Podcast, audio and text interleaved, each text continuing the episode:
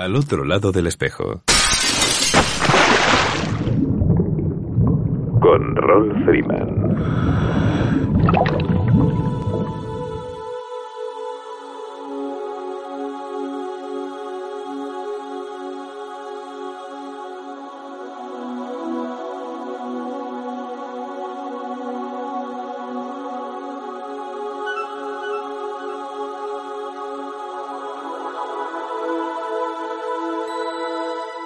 Amigos, saludos alados y bienvenidos a una nueva edición de Al otro lado del espejo. Un programa que hacemos con cariño para ti desde lo más profundo de un océano lleno de inagotables emociones. Deslizándonos libres e ingrávidos, surcamos cada semana las ondas del ciberocéano en nuestro virtual submarino amarillo bajo la cota cero. Emitiendo para el mundo desde el 107.3 de Radio El Campello y el 87.5 de Onda Cartagena. Y como siempre, desde ivox.com.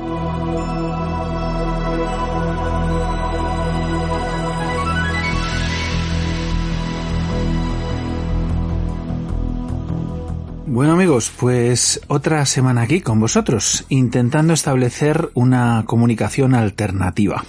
Crear un oasis donde descansar de todo lo demás, pero obviamente no somos ajenos a lo que nos rodea. Hay demasiado sufrimiento en el mundo ya.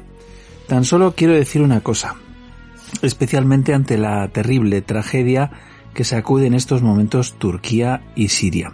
Estoy conmovido por la pérdida de miles de vidas humanas y aún más por la movilización de tanta gente luchando por salvar vidas, mientras que otros, los que enarbolan la bandera de la guerra, tratan de quitarlas. Esa es la condición humana, tristemente contradictoria. Y una vez dicho esto, volvamos a mirar al mar en silencio.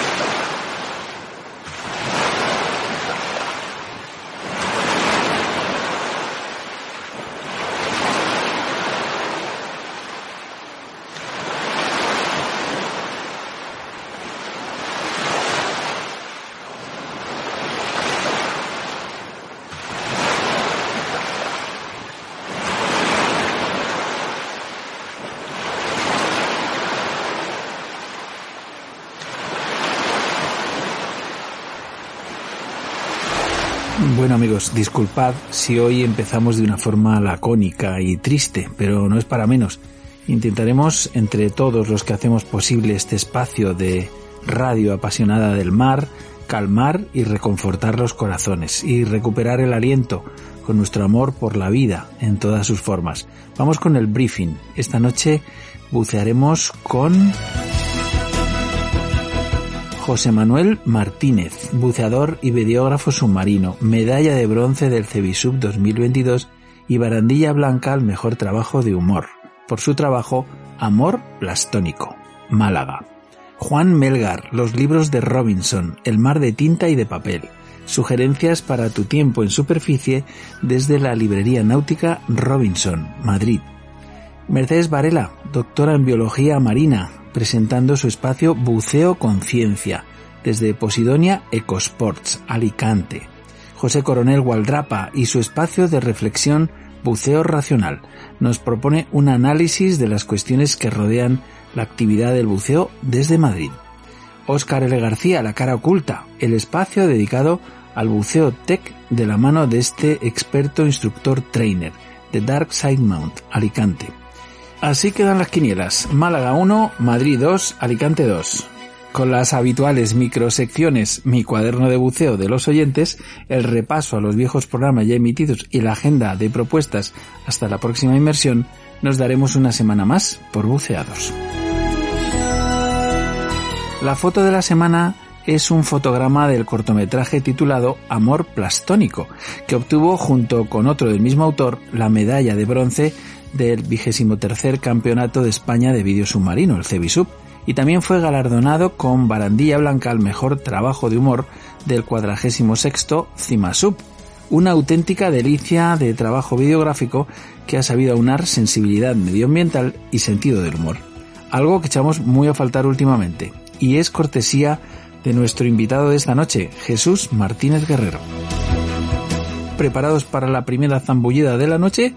Revisamos equipo propio y del compañero, un ok, y nos oímos en el fondo.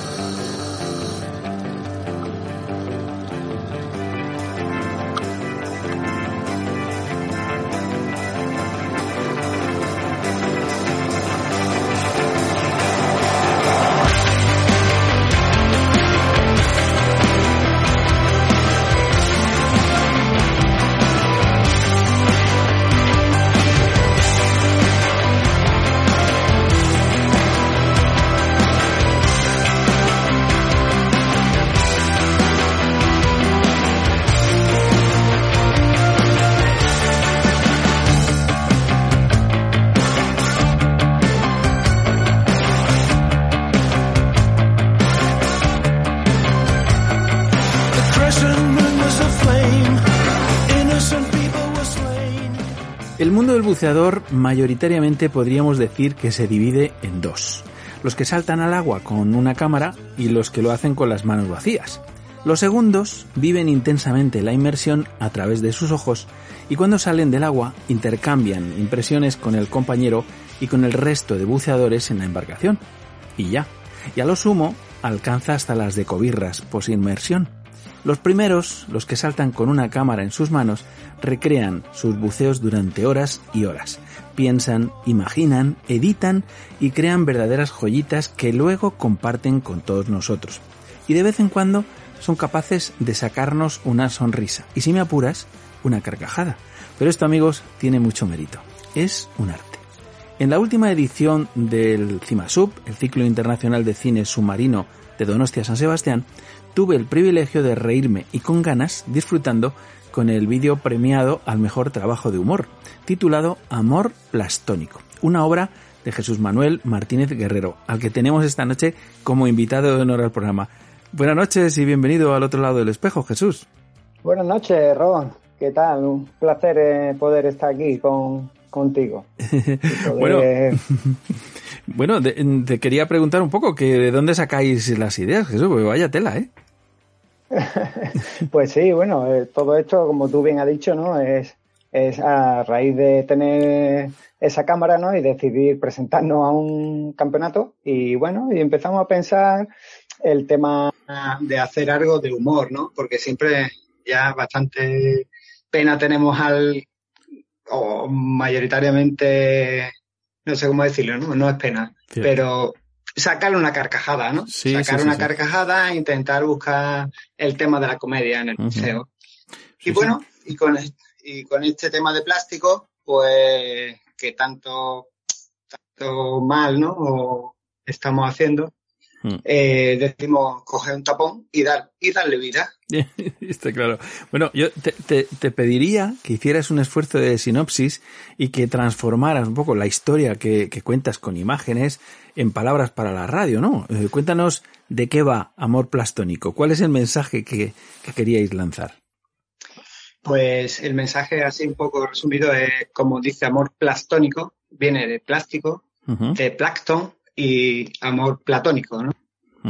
Pues nada, lo que consiste este vídeo de amor plastónico es un tapón que cae al agua, ¿no? Se ve que cae en el agua y empieza a hundirse y empieza un viaje por dentro del mar, ¿no? En el cual él se queda maravillado, fascinado de los grupos de peces que ve, de cómo se comportan unos y otros, ¿no? Y, pero bueno, a la vez se siente mal, porque él cree que no es su sitio. Es decir, estaba un poco angustiado porque quiere salir de allí, porque cree que le puede hacer daño ¿no? a toda esa vida. Y nada, pues es una carrera así divertida y en el cual ya entra la mano de un buceador que ve un plástico y lo, lo, saca del mar y lo echa al contenedor de, de reciclaje en el cual pues tuvo la suerte, ese tapón, taponcito, de reciclarse en una boya de señalización, una baliza. Qué bueno. Y entonces ya fue cuando ese, eh, ese culmen, ¿no? De ese tapón, de verse en el mar, pudiendo, siendo un plástico, de poder ayudar. Pero siendo útil, claro, siendo un objeto, claro, de, de, alguna manera eh, válido, ¿no? Para, para el tema. Oye, de verdad que es fantástico, o sea, es, es magnífico, es una historia, eh, y lo difícil es que siendo tan sencilla sea capaz de, de, bueno, pues eso digo, de sacarnos una sonrisa e incluso una carcajada. Yo me, me reí, pero vamos, a mantíbula batiente, te lo digo. Buenísimo. Oye, si no tengo mal mis datos, este trabajo os ha granjeado sí. grandes satisfacciones porque eh, fue premiado con medalla de bronce en el Cebisub del año pasado, ¿me equivoco? Eh, en el cómputo total, sí, en lo que es la clasificación general, ah. fuimos terceros de España. Uh -huh. Sí, el vídeo fue entre los 10 mejores del, uh -huh. del campeonato y, y, en, el, en la clasificación general sí quedamos terceros, uh -huh. donde fue muy fue muy querido el vídeo por eso, por lo que tú has dicho antes, ¿no? que era, es muy difícil claro. eh, sacar una carcajada, meter un trozo de plástico, eh, le pudimos dar vida, ¿no? Eh, y hacer que la gente vea un problema, pero desde otro punto de vista, ¿no? Que es el humor o la comedia, uh -huh. en el cual, pues, siempre se ve de otra manera, ¿no? Está claro, está claro. Jesús, eh, tú me explicarás a ver cómo coño el tapón se hunde. Estamos haciendo un spoiler, ¿eh? Esto es un spoiler, macho. Atentos, pero, pero, porque un tapón de plástico flota, en teoría, ¿no? Eh, sí, totalmente, tapón flota. Ahí estuvimos dándole vuelta y al final lo que hicimos fue pegarle un trozo de plomo de los equilibrados de la rueda de los coches, de los uh -huh. vehículos. Tiene un plomito con una pegatina. Sí. Entonces cogimos uno de 20 gramos, ¡pam! y se lo pegamos y con eso conseguimos que el tapón se hundiese. Pero no se ve, eso fue... no, tenéis ahí una truca estupenda, ¿no? eh, eh, sí, porque pusimos otro tapón por el otro lado, encajado. Ah, amigo, ahí ya estás. Ya estás contando. Joder, macho. Qué bueno, qué maravilla. Y ahí fue, ahí, ahí fue la idea, la sí, idea. Sí, señor, sí, señor. Muy buena idea, muy buena idea. Oye, son cuatro minutos de vídeo, eh, pero os habrá costado un huevo, como suele ocurrir. Eh, ha llevado mucho trabajo grabar y editar. Sí, sí, ha llevado mm, mucho trabajo, concretamente desarrollar un poco el guion, ¿no? Para mm.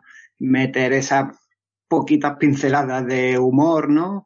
Eh, gracias a mi compañero Enrique Sánchez, ¿no? Que es el que siempre eh, estamos con esto siempre, todos uh -huh. los días estamos pensando algo, nos llamamos, oye, ¿qué pasa?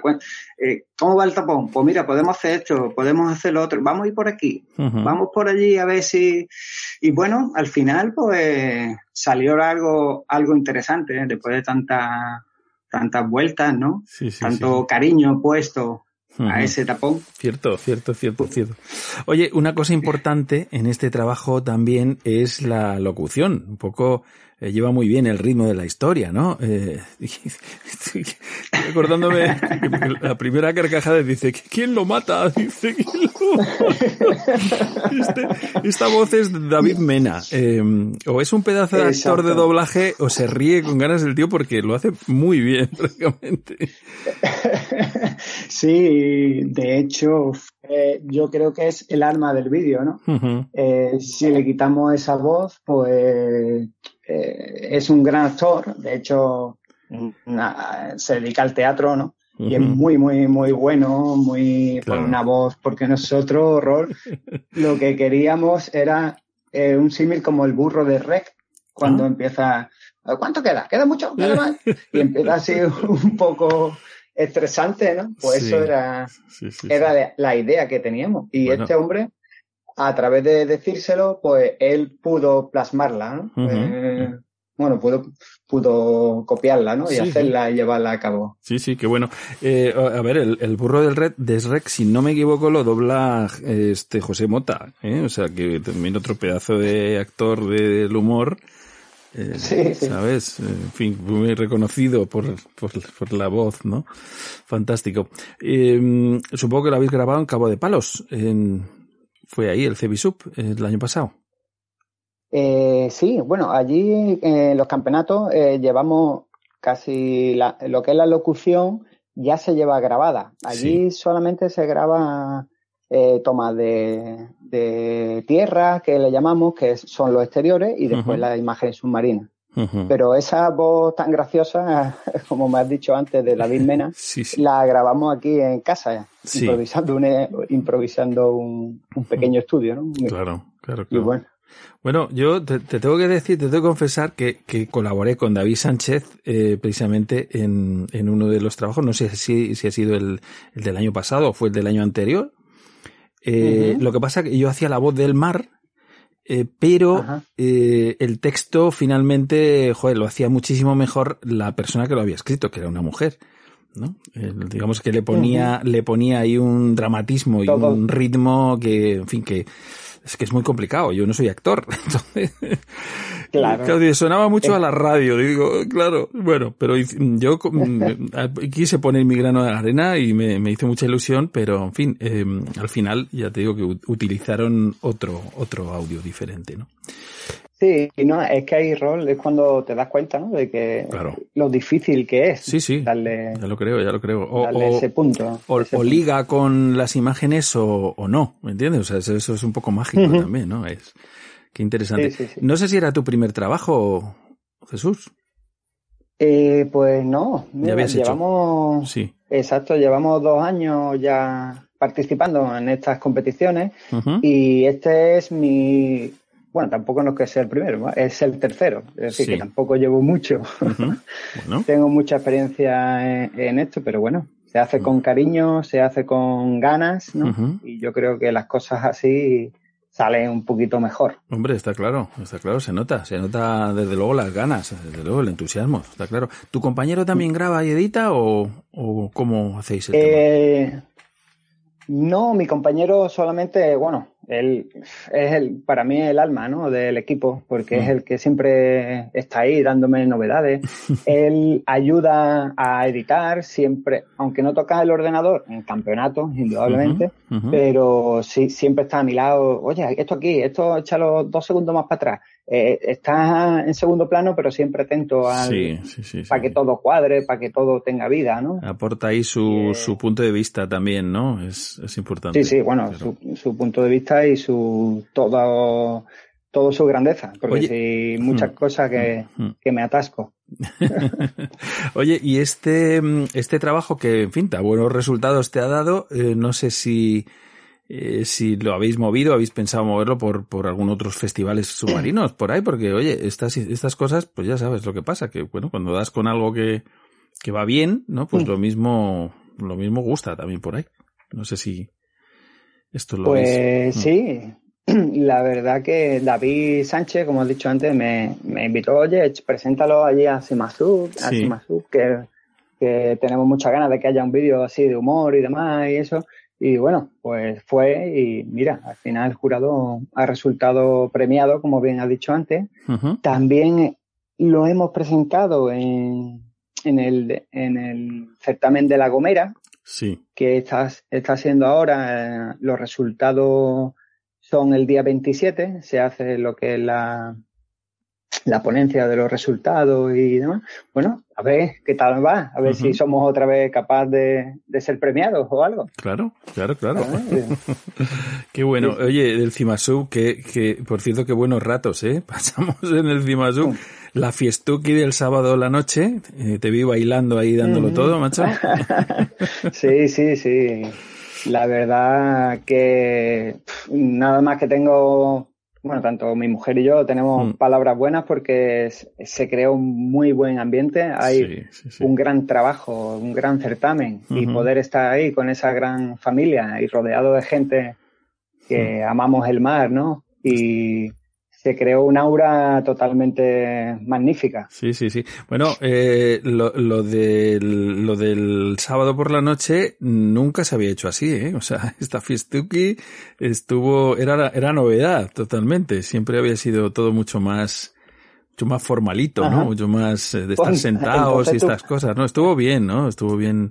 Tuve, la, tuve mm. la suerte, tuve la suerte de poder iniciarla. Hombre, la primera vez. Eh, luego decís que sí tal y que sí cual, pero es que los malagueños lo lleváis en la sangre, macho, cachondeíto y esas cosas, ¿eh?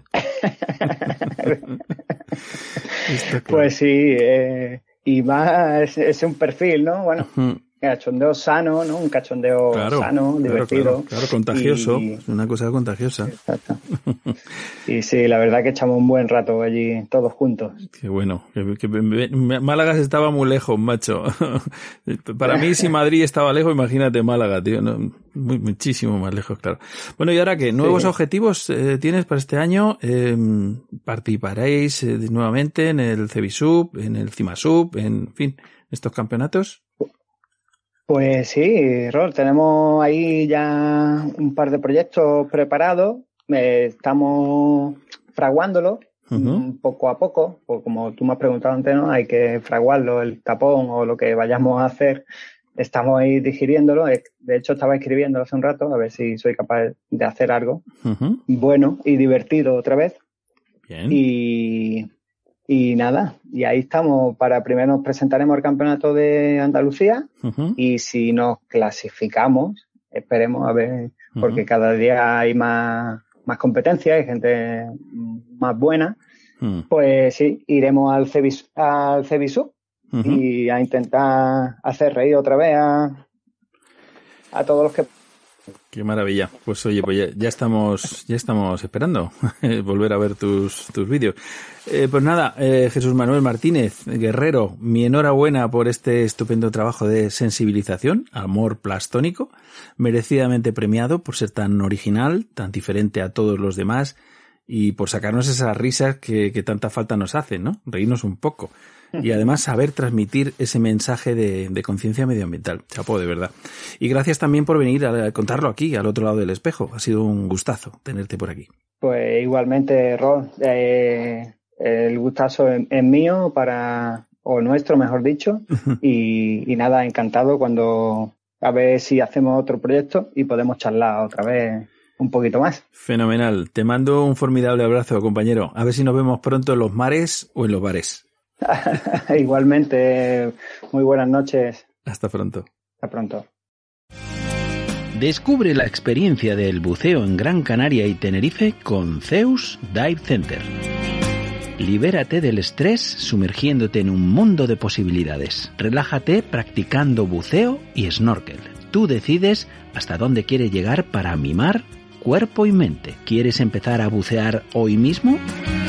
Entra en zeusdivecenter.com o zeusdivecentertenerife.com y da comienzo a tu nueva aventura aquí, en Las Afortunadas, todo el año para descubrir la magia que hay bajo el mar de Canarias. Zeus Dive Center.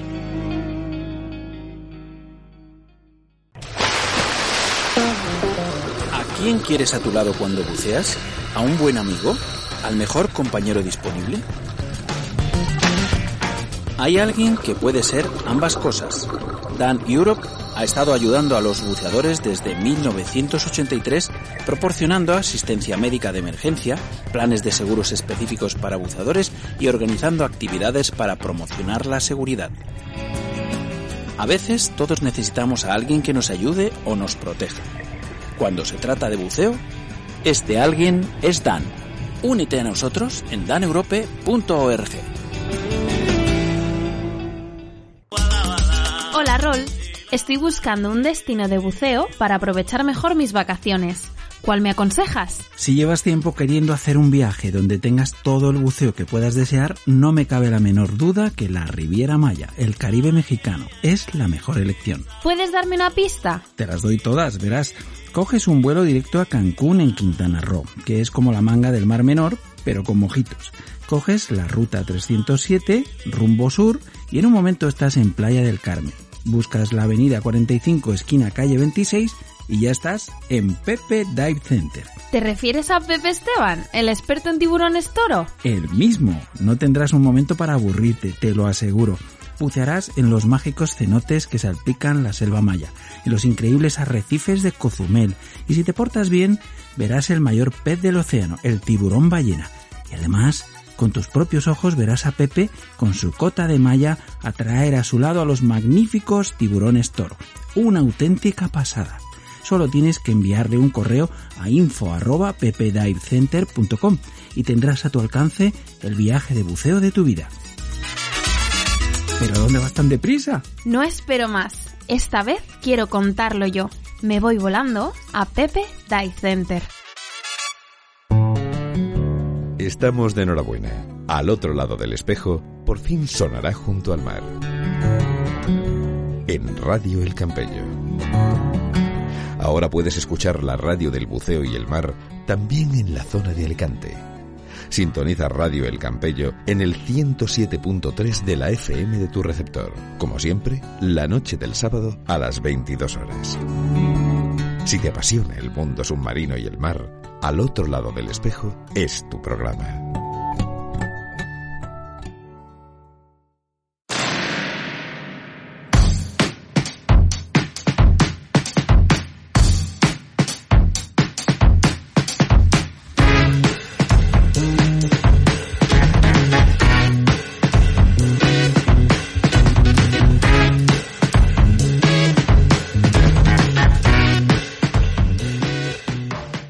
La pleamar ponemos rumbo a océanos desconocidos, que ya es decir, para vivir la aventura de la mar frente a la chimenea de casa. Bueno, eso el que pueda disfrutar de ese mágico placer, sintiendo la brisa en la cara, pero sin la parte negativa, que a ver las haylas, como la permanente sensación de humedad día y noche. Ya sabéis a lo que me refiero. Esta noche surcamos, como digo, lejanos y cercanos mares de la mano de la librería náutica Robinson, los mares de tinta, con Juan Melgar. Este es su espacio, los libros de Robinson. Muy buena noche, Juan. Buenas noches, Rol. Encantado de estar aquí otra vez con vosotros. Y yo no sé si tú tienes ese, ese, ese placer que digo yo, porque yo sí lo tengo, ¿eh? Yo me siento a leerme un libro o a, o a ver o a disfrutar de, de cualquier otro, pues ahora en invierno, pues delante de una chimenea, ¿no? Que, que también se vive el mar ahí a distancia, ¿no? Efectivamente, ahí este vive el mar y, y de mucho más mucho más a salvo y sin la humedad y sin el y los, bien calentito. La verdad Sí, es sí. que, sí, sí. Y, y no hay nada que, que anime más a, a sumergirse en un buen libro que en alguna chimenea. claro. Está claro, está claro. Son, son sensaciones contradictorias porque de verdad que, que añoramos siempre, permanentemente añoramos el mar. No sé qué es lo que tiene, pero tenemos ahí una nostalgia, macho, eh, acojonante. Y nos gusta el mar en verano, pero también en invierno. Nos encanta, ¿eh? O sea que... Al que le gusta el mar y está dado por el bicho, no, no tiene no tiene cura. No tiene cura, es verdad, es verdad. Bueno, Juan, ¿qué nos, qué nos cuentas eh, esta noche? ¿Qué nos traes así de nuevo? Pues eh, mira, traigo la versión en papel de eh, una mm, bueno una magnífica película documental de, de un amigo común nuestro que es José Luis López Linares y que se llama España la primera globalización. Eh, esto, bueno, a lo mejor muchos oyentes ya, ya conocen lo que es el, el documental, que es, eh, bueno, que la verdad es que des- ha tenido un éxito bárbaro, vamos, desde- salió durante el, el año pasado y, eh, vamos, ha sido un, un, un exitazo. Es, eh, y ahora sale en forma de libro, un libro magníficamente editado, eh, con la colaboración además de todos los eh, todo ese plantel de historiadores que, Mm. que aparecen y que colaboraron con la con lo que es el, el documental y, el resultado la verdad es que es muy muy bueno y muy de muy buena calidad y, francamente hay que darle la, enhorabuena a José Luis porque mm. lo ha abordado otra vez. Em, sí, señor. Yo tenía que comentarte que, bueno, efectivamente lo, la, puso en marcha el año, el año pasado, pero ya hubo un estreno, eh, digamos, o un preestreno, no sé cómo llamarlo, en septiembre de 2021, al que tuve el, el lujazo y el placer de, de asistir, ¿sabes? Y que, y en el cine estaban todas estas personas, estaban todos, o, bueno, no pasamos lista, ¿no? Pero, yo vi allí un montón de caras que salían en el documental, ¿no? Un montón de historiadores, ¿no? Fue, fue fantástico, macho. Eh, y pues salimos sí, porque, Sí, ha contado, desde luego está el, la, como quien dice, la, la plana mayor de, de, los historiadores de la época, empezando por eh, Carmen Iglesias, eh, la directora de la Real Academia de la Historia, que, mm. que un poco pues da es el no es el, gran gurú de la, o, el, o, el, sumo sacerdote de la de la de, la historia en España y, y, y, que ha dado su, su bueno le da su respaldo a, a esta iniciativa y, y, precisamente, bueno, estuve, estuve presente además el otro día en un homenaje que se le hizo a José Luis y estaba Carmen Iglesias como figura principal también eh, mm. reconociendo el, el, trabajo que ha hecho, ¿no? Porque esto, la verdad es que ha acercado, yo creo que a mucha gente a, a ese periodo, a ese, más que ese periodo, que sí es un periodo, pero más a, a esa labor ¿no? Que, que, que, que, es lo que ha representado España para el mundo, ¿no? Que es que realmente es, es, es España y sus navegantes y sus comerciantes hmm. los que eh, ponen el, el globo a, a, comerciar entero, ¿no? A funcionar y a relacionarse y a, y a mover a la gente y a, es, es el, como, como, como dice el, el propio título de la, del libro y de la película es, es la primera globalización. Es mm. cuando realmente el planeta eh, se convierte en global.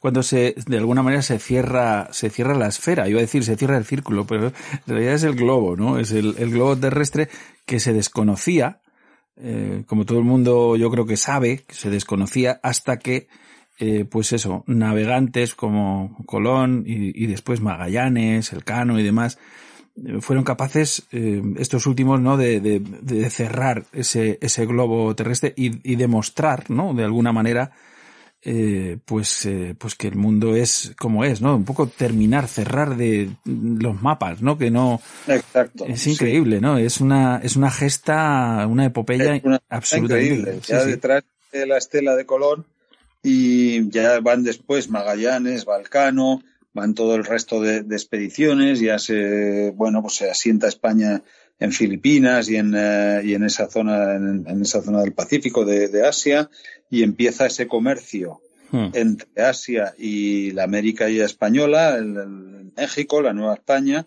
y a su vez con la península, con lo cual eso da un poco, pues eso, ya se, como dices tú, se cierra, se cierra el globo, se cierra el hmm.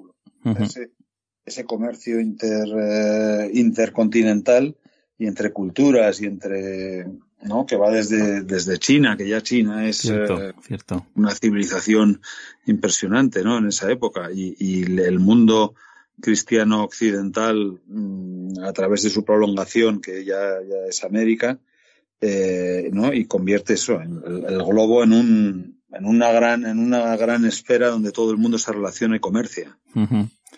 Cierto, cierto. Bueno, es que eh, yo creo que se manejan, sobre todo en estos, en estos tiempos, eh, hemos llegado a un punto de un poco de revisionismo tan, tan grande de las cosas y de un poco de tergiversación de los, de los hechos y de los datos que es muy importante, ¿no? Que sobre todo la, la gente de la historia, el mundo de la historia, pues hombre, te, tenga una voz y tenga una voz eh, con, con absoluto criterio y, y, y, que ponga las cosas en su sitio, ¿no? Que yo creo que es lo que, un poco lo que faltaba.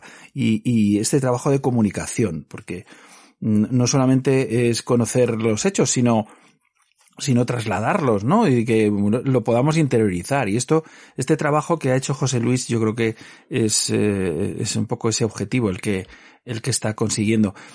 Recuerdo además que tuvimos a José Luis aquí en el programa José Luis López Linares, director de este, de este documental y de este magnífico trabajo, eh, y estaba en la fase, en la fase del crowdfunding, es decir, estaban mm, sumando apoyos para poder llevarlo a cabo, para poder terminarlo. ¿eh? Y, y, y, y, bueno, a mí me parecía muy, muy pertinente que viniera al programa, puesto que, eh, digamos que en este trabajo la gran relevancia la tiene el mar, la tienen los océanos, ¿no? Los océanos del mundo como, como medio de, de comunicación eh, global, ¿no? Entre, que es algo que hoy en día, eh, pues todos conocemos perfectamente. Ya sabemos que con que un barco se quede atravesado en un mal sitio, eh, de repente el mundo tiembla, ¿no? O sea, imagínate la importancia de Sí. esto. Es un, un ejemplo de, de que nos traslada ¿no? un poco a, a hoy en día de la importancia de los mares, porque los mares no son como poco como las fronteras terrestres que muchas veces separan, sino que los mares, a pesar de la distancia, pues, Mm. pues unen generalmente, más que separar. Cierto, Sí, sí. cierto. Y no, es verdad que como, como decías, la verdad es que José Luis ha hecho un trabajo con desde el rigor, además, que, eh, que pone un poco la balanza en su sitio, ¿no? Porque los españoles, dentro con, toda- con todas nuestras virtudes, pero uno de los defectos que tenemos es que tendemos a ver siempre lo, lo peor de un poco de nosotros mismos, ¿no? Y a resaltar siempre un poco lo malo y no nos ponemos en valor, ¿no? Y, y la verdad es que lo ha conseguido muy bien, sin tampoco caer en lo, sin, sin pasar de la leyenda negra a lo que también ahora se dice que, bueno, pero es que esto es leyenda rosa. No, no, tampoco. Yo creo que está ahí bien equilibrado. Yo creo que, eh, yo creo que no, no ni, ni nos dejamos arrastrar por lo que, que somos horribles, ni, ni tampoco, por supuesto, nadie quiere, no, quiere mm, de- defender o, o decir que todo lo que hacía España y, y- se hacía en esa época era, era perfecto, ni estaba desprovisto de fallo, ni que hubiera gente que obviamente luego hacía las cosas mal. Eso está claro. Es evidente, vamos, eso no cabe la menor duda. Yo creo que no debería de caber la menor duda a nadie. Lo que pasa que las cosas eh, en su justa medida, ¿no? Eh, Bueno, pues es, forma parte de la historia, hay que eh, reconocer esas cuestiones y bueno, y no, no pasa nada, no pasa absolutamente nada. Lo que no, hombre, no es un poco de recibo, eh, pues cuestiones que, que hoy en día un poco se reclaman, ¿no? Dice, no sé, habrá que tirar, eh, eh, como dicen algunos, habrá que pedir explicaciones a los, a los eh, italianos de, de, en fin, desde las primeras, Claro, eh, del el imperio romano, es decir, Claro. lo que- Aplicar, eh, reclamar para atrás es muy, es muy complicado. En algún, en algún momento dado hay que poner el, el- el- eh, hay que parar, porque claro, no, no podemos tampoco estar ni, ni la- los hijos no tenemos la culpa de lo que hacen nuestros padres y así no digamos ya nuestros tatara, tatara, tatarabuelos, vamos. No, pero esto es muy divertido, por ejemplo, lo explican muy bien y habrás visto el, el- la famosa escena de, de la vida de Brian, ¿no? Que dice, bueno, los romanos, ¿qué han hecho los romanos por nosotros? ¿no? Y ¿qué han empieza a salir una lista, una lista de, de, de, digamos, de avances, de avances en, en la vida de las personas, eh, de influencia en la vida de las personas que hoy en día siguen existiendo. O sea, que algo se hizo bien dentro de que, en fin, a lo mejor las, las maneras no eran las, las adecuadas, pero eran las de la época. Entonces, Eran de la época. nosotros no podemos juzgar eso. que eso, eso es el fallo que creo que se comete eh, terriblemente, ¿no? Es decir, pretender con la mentalidad del Con la siglo... mentalidad de día, sí, exacto. Claro, no se puede juzgar aquello, eso está claro. Entonces, que yo, yo lo trasladaría. ¿Qué hicieron los españoles por nosotros? Pues joder, muchísimo, macho, muchísimo, un huevo. O sea, Un montón. está clarísimo. O sea que bueno, sí que es para sentirse orgullosos, desde luego, vamos, sin la menor duda.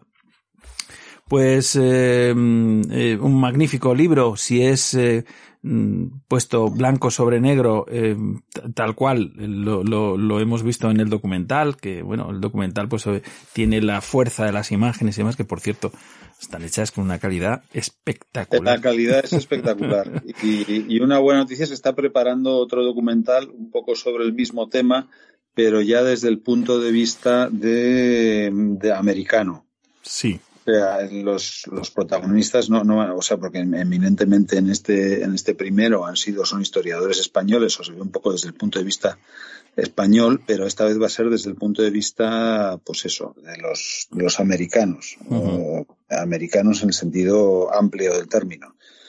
Y, bueno, seguro que la cosa, vamos, la cosa promete. Oye, pues eh, magnífico, magnífico.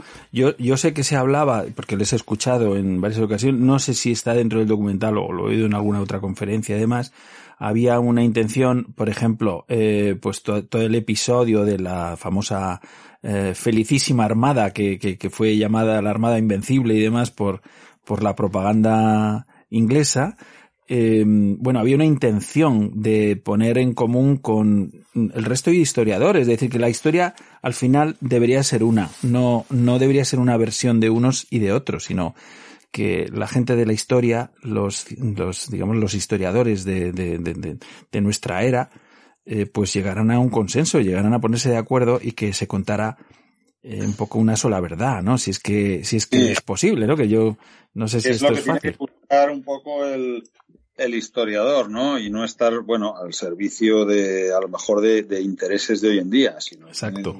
interés tiene que ser la verdad y no, no respaldar a veces, ¿sabes? Las, las Pero esto no es fácil, ¿eh, Juan? Esto no es No, no nada es fácil, fácil porque estamos viviendo la historia contemporánea y, y ya lo ves, o sea, decir, Sí, sí, no, no. nosotros en directo vemos versiones que Somos a cuál te quedas, ¿no? Claro. Y, y- y nos ponemos la camiseta del Madrid o la del Barça o la que o Atleti. o- Efectivamente. Efectivamente. Bueno, pues nada, eh, una gran propuesta. España, la primera globalización. Eh, Juan, corrígeme si me equivoco, estoy viendo en la web 25,90 euritos, que está muy bien. Exacto. Se puede Sí, adquirir allí en la librería o pedirla por internet. exacto. Estaremos encantados de enviarlo y, y un ma- magníficamente editado. O sea, un, es fantástico para tener, para regalar, un, un- un buen libro. ¿Esto que es Ta- tapa rústica, tapa dura? No, como... tapa dura. Tapa dura. Ah, joder, pues qué bien, ¿no? No, no, no, está muy bien, está muy bien el libro. verdad. Magnífico, magnífico. Muy bien. Pues oye, te agradezco como siempre estas recomendaciones que nos, que nos traes al programa, al otro lado del espejo de vez en cuando. Y en este caso, bueno, nos hemos centrado en una, en una importante obra. Yo creo que necesita divulgación. Esto debería de estudiarse en las escuelas. en fin. Muy bien. Muchísimas gracias, Juan. Te mando un Gracias, abrazo. Pablo, un placer haber estado. Hasta pronto, hasta pronto.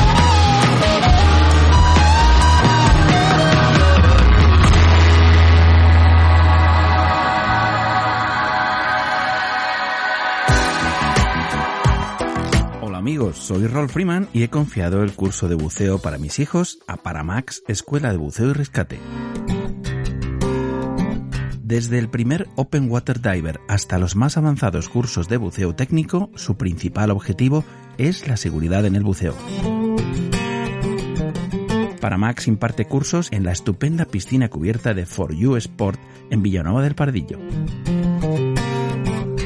Busca Paramax Escuela de Buceo y Rescate en Instagram y Facebook o llámales al 649 052 052. No te tomes a la ligera tu formación de buceo y primeros auxilios. Contrata la máxima calidad con Paramax, Escuela de Buceo y Rescate.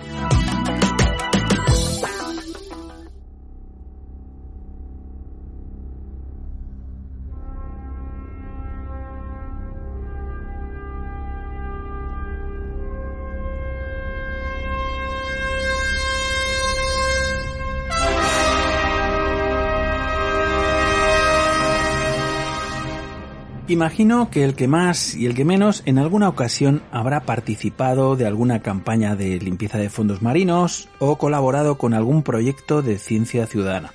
Es una magnífica experiencia que todo buceador, estoy seguro de ello, quiere sentir en su propio neopreno. Nada más placentero que bucear porque sí, pero hacerlo con un objetivo es inmensamente muchísimo mejor.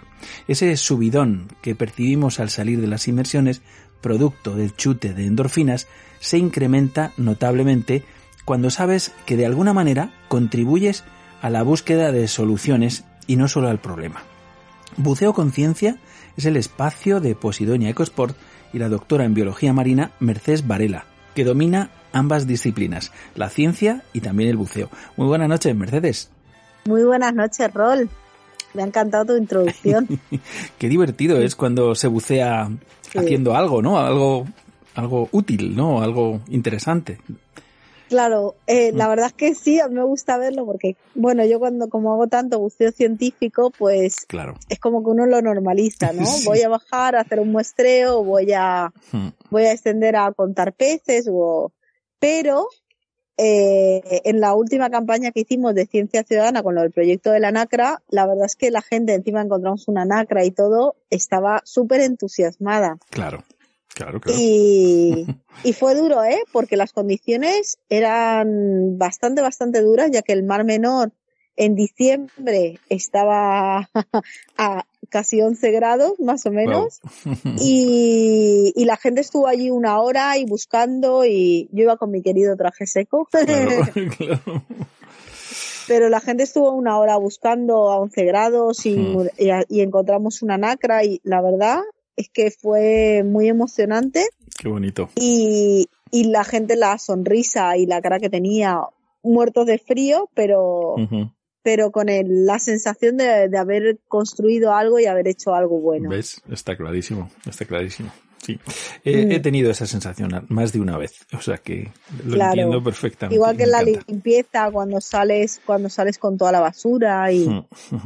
Bueno, cuando, cuando, realmente cuando sí. aprendes y sabes lo que estás haciendo, ¿eh? porque esto Mm. también es muy importante. Lo hemos comentado muchas veces aquí, ¿no? Eh, Sí. Y entonces, bueno, pues mm, de aquí tu sección, es de saber lo que estamos haciendo, saber lo que está haciendo un buceador, pues que aprende a bucear con, con un biólogo, ¿no? O que, o que forma Claro, parte de no un proyecto. que ver. Claro, está clarísimo.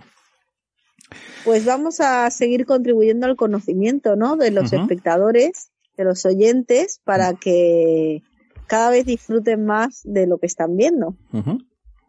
Voy a remitirme a las últimas secciones que hicimos, que te acuerdas que hablamos del ventos, la Sí. semana pasada hablamos del plancton, y bueno, pues ahora nos queda el tercer compartimento que hace el hombre en el medio marino, que es el nécton, Ujú. que son aquellos organismos que nadan activamente en las áreas acuáticas, tanto dulces como, como esto se aplica como ambientes marinos como a ambientes dulzacuícolas, ¿vale? Entonces, ¿qué diferencia el plancton que también vive en la columna de agua del nécton? Pues que el nécton es capaz de vencer de alguna manera las corrientes, no va a su merced, Mm, es capaz de reivindicarse contra el sistema mm. y no, no seguir. Entonces, el plancton no tiene fuerza para, para, para dirigirse activamente hacia un sitio, pero el nécton sí que la tiene. Entonces, ¿qué, es, ¿qué está dentro del nécton?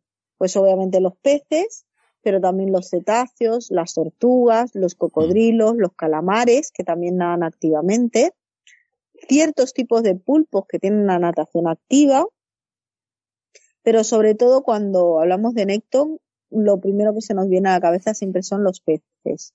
Ujú. ¿Vale? ¿Y qué función tienen? Pues son los que habitan en la columna de agua y son independientes del fondo. Cuando tienen alguna fase de su vida en el fondo, la mayor parte de su vida en el fondo, estos peces sí pertenecen al ventos, que lo, lo hablamos la otra vez que se llaman peces demersales, que hacen una parte del ciclo de su vida eh, relacionado con el, con el fondo, ¿vale? El resto son especies pelágicas y son unas especies que en general tienen gran tolerancia a qué? A los cambios de temperatura, a los cambios de presión y a la salinidad. Porque al estar moviéndose activamente, obviamente a los cambios de presión está claro cuando están descendiendo y ascendiendo, a los cambios de temperatura, sobre todo cuando existen termoclinas, existen distintas fases de temperatura en la columna de agua y también de salinidad. Recordemos que las capas superficiales suelen ser menos salinas que las profundas, dependiendo obviamente del- de los mares u océanos donde nos encontremos, pero ellos están adaptados a esos cambios de salinidad. Por eso los peces presentan unas distribuciones muy amplias. Mm. Generalmente los rangos de distribución, eh, bueno, hay muchas especies cosmopolitas, pero en general los rangos de distribución son muy amplios. No hay no hay peces que tengan, que tengan un- una distribución muy local, ¿vale? Casi todos tienen bastante tolerancia a las distintas condiciones en las que puede presentarse el, el mar o el océano donde habitan. También tenemos los, eh, hablamos de peces, pero bueno, hablamos de eh, condrictios y osteictios, peces óseos y peces cartilaginosos, como son los tiburones. Y después también hay un tipo de, de animal que también pertenece a esta, a esta casilla, que son los cangrejos nadadores, Mm. que aquí no son muy comunes, son de la familia de los portúnidos, porque tienen las patas de atrás, las últimas par de patas están modificadas como aleta. Entonces, aquí en el Mediterráneo no los solemos ver hasta que entró el cangrejo azul, que es un portúnido y se lo y lo podíamos ver nadando. Lo que pasa es que el cangrejo azul pasa gran parte de su tiempo en, en el fondo. Mm. Pero sí que algunas veces, yo subiendo cuando fue la época que entraron un montón, subiendo por el cabo veías algunos cangrejos que se acercaban y era muy gracioso porque como no estamos acostumbrados a eso, nos llamaba mucho la atención. Que, que se acercaban, me imagino, pues eso, nadando, ¿no? A las burbujas, sí, sí, a las burbujas, les Claro, llamaba claro. la atención las burbujas y había dos o tres veces cangrejos azules eh, como pintando la- las burbujas de los buceadores. Qué bueno, bueno. Sí, sí. Eh, Pero eh, bueno, ya sabemos que el cangrejo azul es una especie invasor y no es de nuestro Mediterráneo. Ujú. Aquí yo, en fin, lo primero que se me viene a la cabeza, evidentemente, vale, los peces, ¿no? Pero así como los peces, peces, ¿no?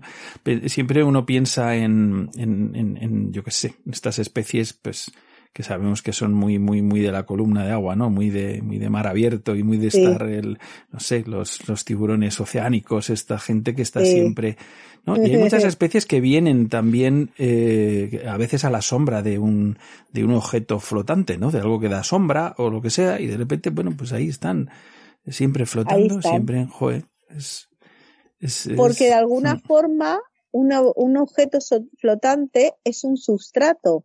ujú, Es como si fuera un fondo, lo que pasa es que va cambiando de posición. mm, Pero un objeto flotante funciona igual que el fondo, porque los peces no tienen en cuenta si está arriba o abajo, ya, sino hay algo sobre lo que tener una referencia.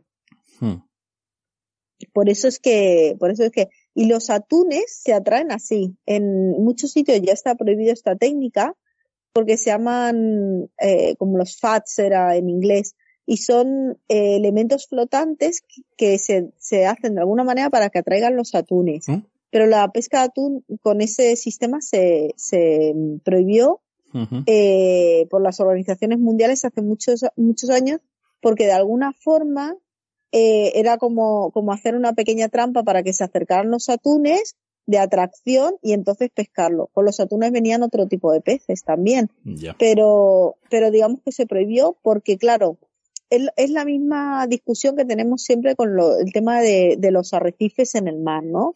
que muchos buceadores nos pla- planteamos. Oye, si ponemos un arrecife, los peces llegan y es mejor porque hay más biodiversidad. No. O sea, lo que pasa es que lo que hay alrededor es, es una atracción. Los peces no ponen más huevos porque tú hundas un barco. Ponen exactamente los mismos.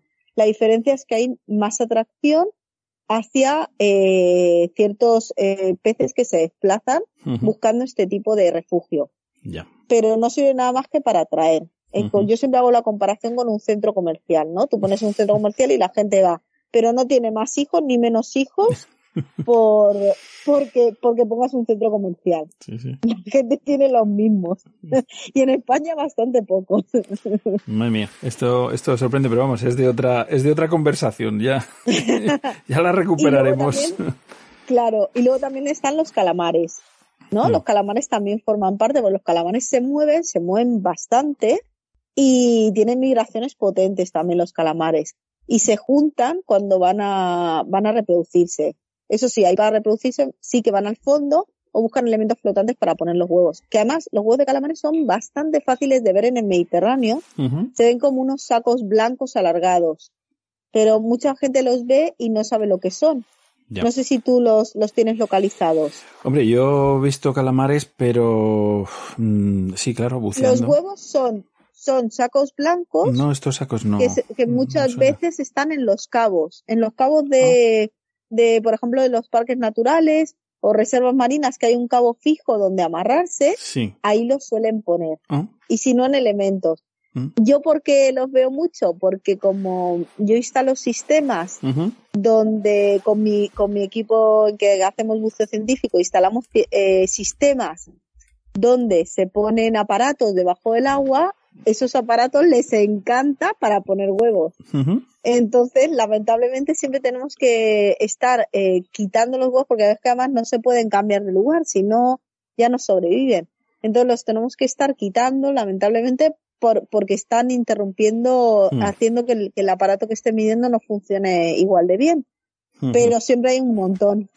Estoy viendo ahora, ¿no? Así parecen como, como dedos, ¿no? Como si fueran globitos alargados. Hay muchos, mm, hay muchos eh, oyentes tuyos que me, del programa que me llaman y muchas veces me han preguntado, oye, ¿esto qué es? son huevos de calamar. Mm, Te llaman bastante la atención. Qué curioso. Y luego dentro de los, de los peces, bueno, pues tenemos también los que se llaman los peces gregarios, que son los que viven juntos, y los peces solitarios, hmm. ¿vale? Que son los que viven en, individuos aislados. Con eso tenemos una, una, te voy a dar unos tips de observación de las barracudas.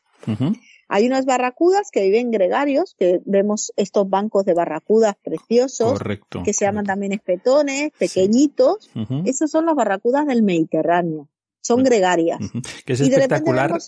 Es espectacular, quiero decir, quiero añadir, eh, Mercedes, bueno, tener la posibilidad de entrar precisamente en uno de estos círculos, ah. ¿no? Que, el buceador entra de repente tranquilamente y son las barracudas las que te rodean, hacen un círculo a tu alrededor y es. Y ahí te sientes como si estuvieras dentro del documental que ves en tu casa. Total. sí, sí, sí. Y entonces dices, es que amo esto. Claro. No puedo hacer otra cosa ni dedicarme a otra cosa. Claro, claro. Bueno, y dices que hay luego eh, otras especies solitarias. Sí. Sí, que son un poquito más grandes, con la cara un poco diferente y van en grupos o solas o de dos o tres como mucho. Y esas son barracudas oceánicas que están entrando en el mar Mediterráneo y que lo que se está dando ahora es una hibridación bastante común en, en los animales, que especies muy semejantes empiecen a tener individuos mezclados. A tontear. Y entonces, Sí, sí. Y entonces eh, ahora hay individuos híbridos que no están ni, ni formando una colonia grande, pero tampoco están solos. Están dos, tres ahí. Y siempre son un poquito más diferentes que las otras. La gente lo ve y dice, ¡guau, qué, barracuda más grande! Bueno, pues es que es una barracuda oceánica que entra y tiene, y además te puedes fijar porque la cara es un poquito diferente, es como más rechoncha, la otra es muy flaquita. Mercedes, la, la barracuda era una de esas un poco de esos especímenes que, mm, que bueno, la gente tenía así un poco en el, en el imaginario popular como algo muy peligroso, ¿no? Es decir, de repente, peligroso para el buzo, me imagino, ¿no? Es decir, igual que antes el tiburón o el, el, gran pulpo gigante y estas cosas, pues la barracuda también se consideraba, parece, en muchas historias, en muchos temas como barracuda, el grito de barracuda era como algo, uff, peligrosísimo, ¿no? Que te podía atacar y te podía, qué sé yo pero eso es porque se, se mezcla con la barracuda tropical, que tiene unos dientes bastante hermosos y efectivamente si las molestas o intentas pescarla o la barracuda está herida y tú te acercas, pues obviamente una caricia te llega. Pero no, en general no, no atacan si no es para cazar.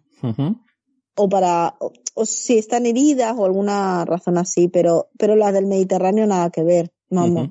Incluso si vas detrás se asustan como locas. Ya. que la gente siempre te dice, sácame la foto ahí con el banco barracuda si no sabe porque las barracudas, si está, si hacen mucho aspavientos, se, van.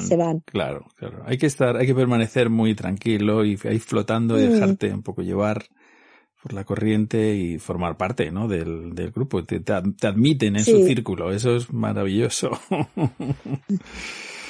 La verdad es que sí que se disfruta. Un día tenemos que hablar un poco del comportamiento de algunas especies. Eh, me parece interesante. Creo que es algo que, que todo el mundo un poco pues también eh, bueno, pues hombre, desde, desde estos comportamientos extraños que, que hemos, eh, que han sido trascendido a las noticias y demás, el tema de las mm. orcas, por ejemplo, pero también mucho más cercano, bueno, pues, eh, pues cómo se comporta, por ejemplo, los, los peces escorpión y este tipo de cosas que a mí me han mm. contado cosas tremendamente, en fin, experiencias de buceadores que, que, en fin, que los han visto, claro, claro, los han molestado, es que hay es donde está un poco la clave, ¿no? decir, o si están, o si están defendiendo una apuesta o alguna cosa de estas, ¿no? Es decir, bueno, las especies son más territoriales, ¿no? Algunos Sí, que conocemos, por ejemplo, en, en la pradera de Posidonia y demás, ¿no? No sé, qué decir yo, la, no sé si es la cabrilla o lo llaman allí, así cabrilla o así, sí, que, que son muy desafiantes también, ¿no? Dice, bueno, ¿quién eres tú? ¿A dónde vas? ¿No? Pues, claro, claro, claro. Igual los más divertidos de comportamiento son los de peces, los, para mí los dentones. Y luego Ujú. los de mm, y luego el pulpo, claro, que tiene unos comportamientos especiales, Sí, muy sí, sí. especiales. Sí, sí, estaba pensando en los Pero payasos, ahora mismo, por ejemplo, en la Sí. anémona, que salen también así como muy desafiantes diciendo salen, que ¿eh? te, que te muerdo, que te... en fin. Sí, sí, totalmente. Pues, pues me la guardo. Un día podemos comentar sobre los comportamientos. Genial, genial. Muy bien, oye, pues nos hemos apuntado una palabra nueva que yo desde, de verdad, fíjate, con todos los años que llevamos en el tema no, pues no, no había, no había focalizado sobre ella, el Necton. El néctor. Qué interesante. Muy bien, pues, ya la tenemos. Sí, sí, Sí. Ya tenemos eh, la cosa un poquito más clara que antes. Mercedes, el ventos, el plancton y el necton. Muy bien. Y el néctor. Son Sí. tres compartimentos que, como ya he dicho, son hechos por el, por el hombre para estudiar separadamente la naturaleza. Pero ya sabes que todo está interconectado. Está claro, está claro. Son carpetas interconectadas. Sí, Mercedes, qué maravilla escucharte. Como siempre, es un placer tenerte por aquí en el programa. Un placer, Rol. Muchísimas gracias, hasta muy prontito. Hasta luego. Chao. La mer qu'on va danser le long des galpes clairs a des reflets d'argent la mer des reflets changeants sous la pluie Al otro lado del espejo. Con Rolf Freeman.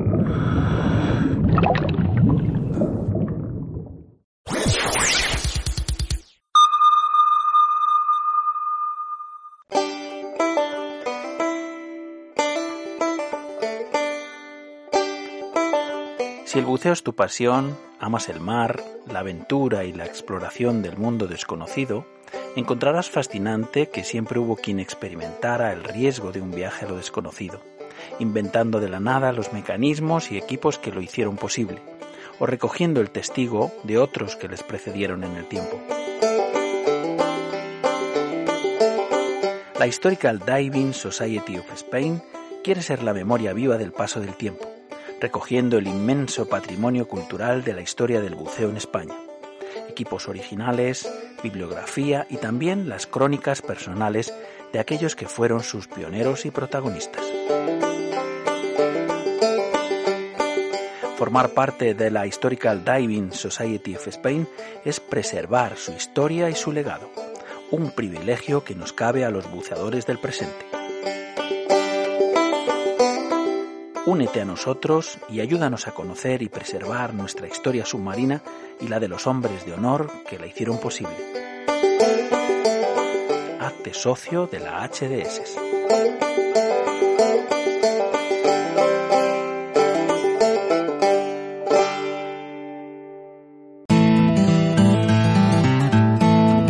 Ni una, ni dos, ni tres, sino Dive 3. ¿Se te olvida la docu cuando vas a bucear? Dive 3. ¿Titulación, certificado médico?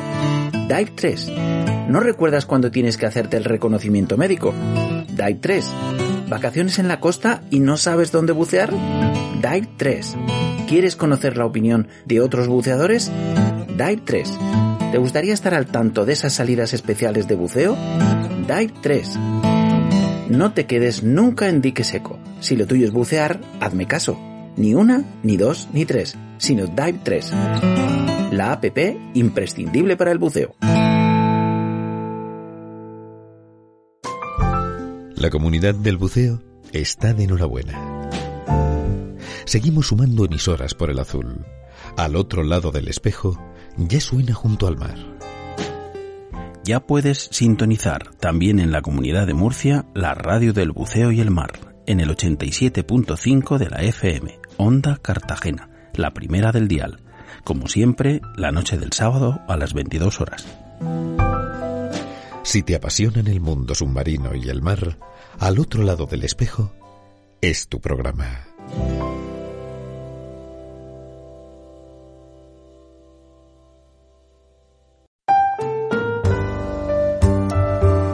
Estás escuchando Al otro lado del espejo una caracola de sonidos y relatos surgidos de nuestro querido mar.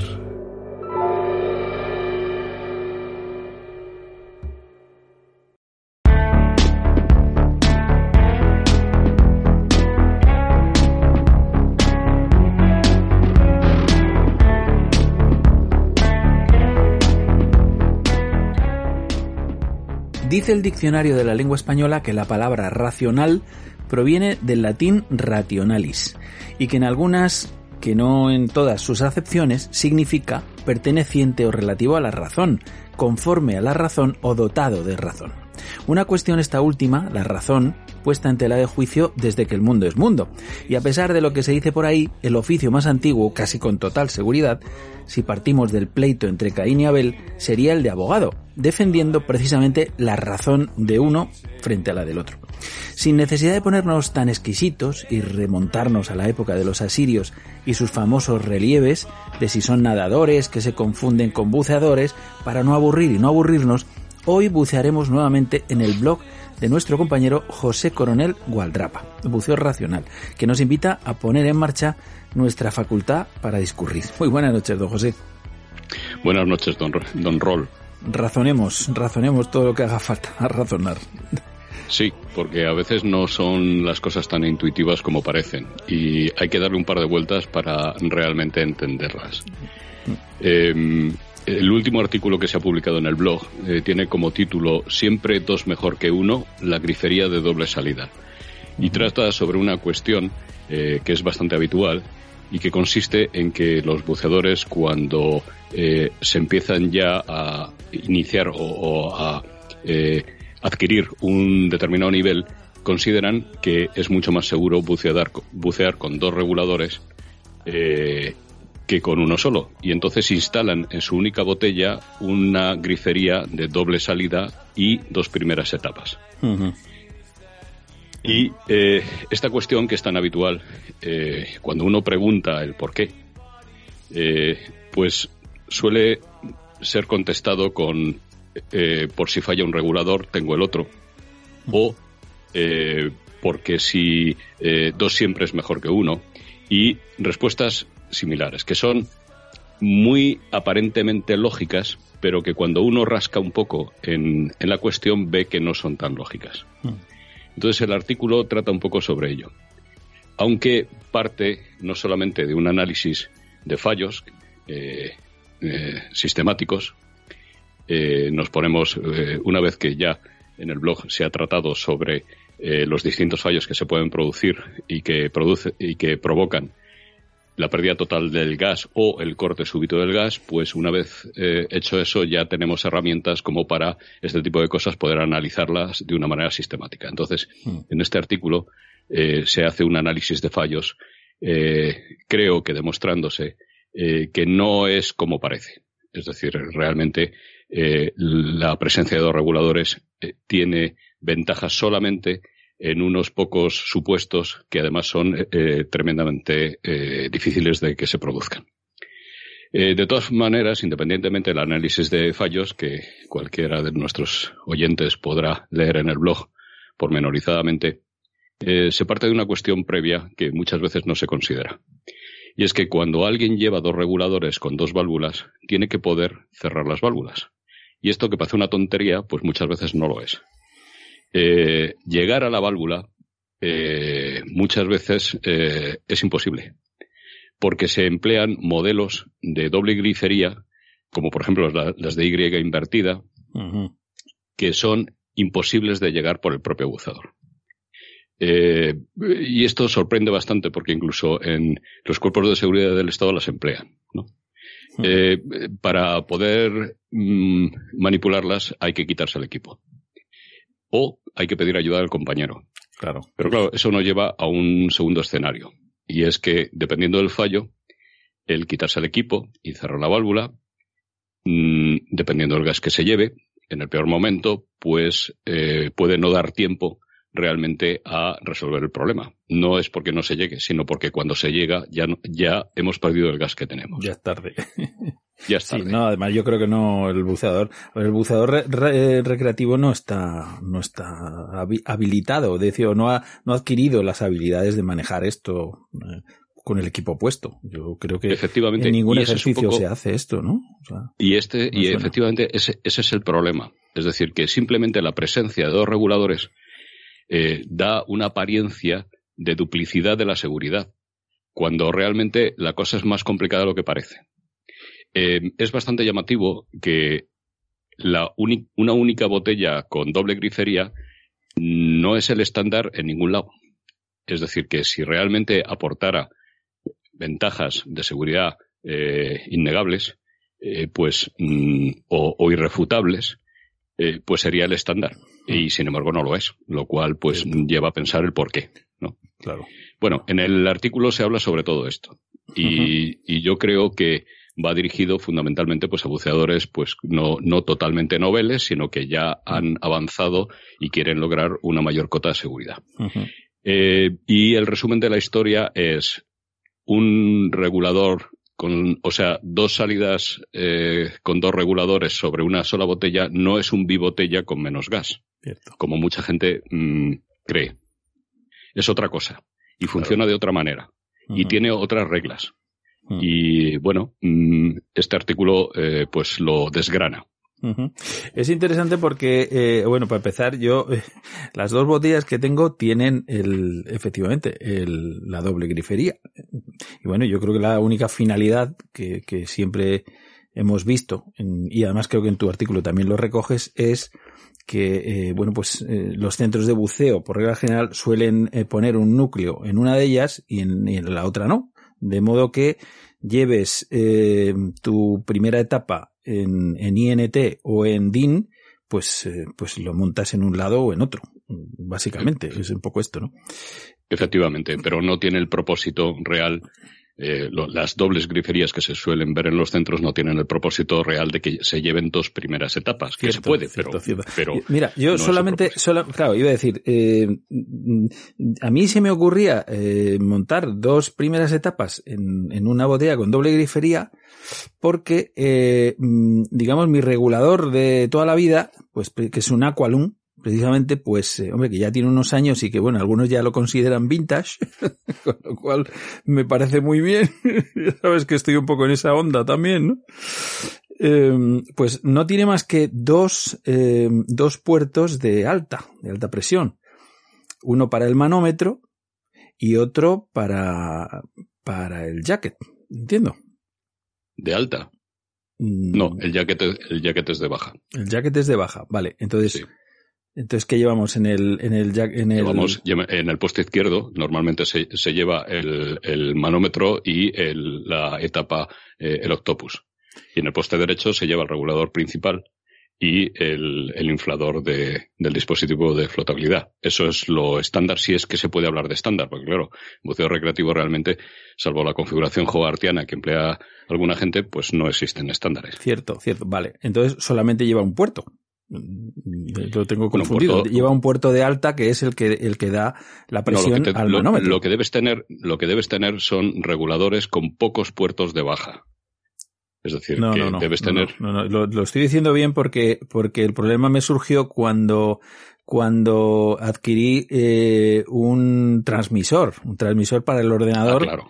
Y que, claro. que tiene que estar en un puerto de alta. Entonces, si, Claro. si, tu, si tu primera etapa solamente tiene un puerto de alta y quitas el, el, el manómetro, pues te pasa una cosa muy interesante, que es que, mm, que de repente cuando el transmisor no funciona bien o no está dando la señal, en tu ordenador aparece que no tienes nada de gas.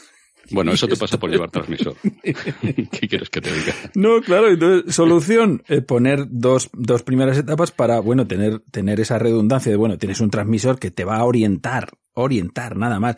Pero si llevas un manómetro correctamente, ¿Qué ocurre? Que al cambiar de, al cambiar de primera etapa, pues me he encontrado con que este ya sí trae las dos, eh, las dos, los dos puertos de alta, con lo cual puedo instalar el transmisor y puedo instalar el manómetro, que es lo suyo, que tengas. Sí, cuando lo has mencionado es que como yo no contemplo la, la eh, duplicidad del, eh, de la lectura de la presión, pues, eh, Mm. pues eh, no entendía muy bien lo Hombre, que querías decir. Pero efectivamente, si, si quieres, mm. si quieres eh, llevarlo por duplicado, pues efectivamente en algunos, eh, en algunos, eh, en, a- en algunos reguladores, pues tienes que llevar dos primeras etapas. Sí, Pero vamos, sí. eso digamos que sería en cualquier caso una excepción y, y en cualquier caso prescindible, porque no es imprescindible llevar eh, transmisor más eh, manómetro. Claro, claro, no es imprescindible. Y de hecho, al tener un segundo regulador, pues eh, me- que ya tiene las dos primeras, o sea, las dos eh, eh, puertos de alta, pues ya no necesito el vintage. Con lo cual, eh, solo monto uno, realmente, no monto dos. Es decir, de repente no tiene sentido montar dos, efectivamente. Bueno, en cualquier caso, en fin, tienes suerte de que solamente tu regulador sea vintage. Yo soy vintage mm, al completo. El 100%, ¿no? Yo, yo mismo, vamos, quiero decir. Muy bien, bueno, pues nada, eh, José, eh, sé que hoy andas un poco pillado de tiempo, así que te liberamos completamente y te agradezco Mu- muchísimo que nos, que nos, eh, un poco nos dirijas hacia, hacia este último artículo, grifería de Yo doble salida, ¿está bien? Como sabes que siempre me cuesta acabar, eh, yo lo que diría es que eh, los buceadores avanzados, digamos, que utilizan este tipo de sistemas, eh, no se confundan no, y no crean que es lo mismo llevar dos reguladores sobre una botella que llevar dos fuentes de gas independientes, es decir, dos botellas eh, con dos reguladores.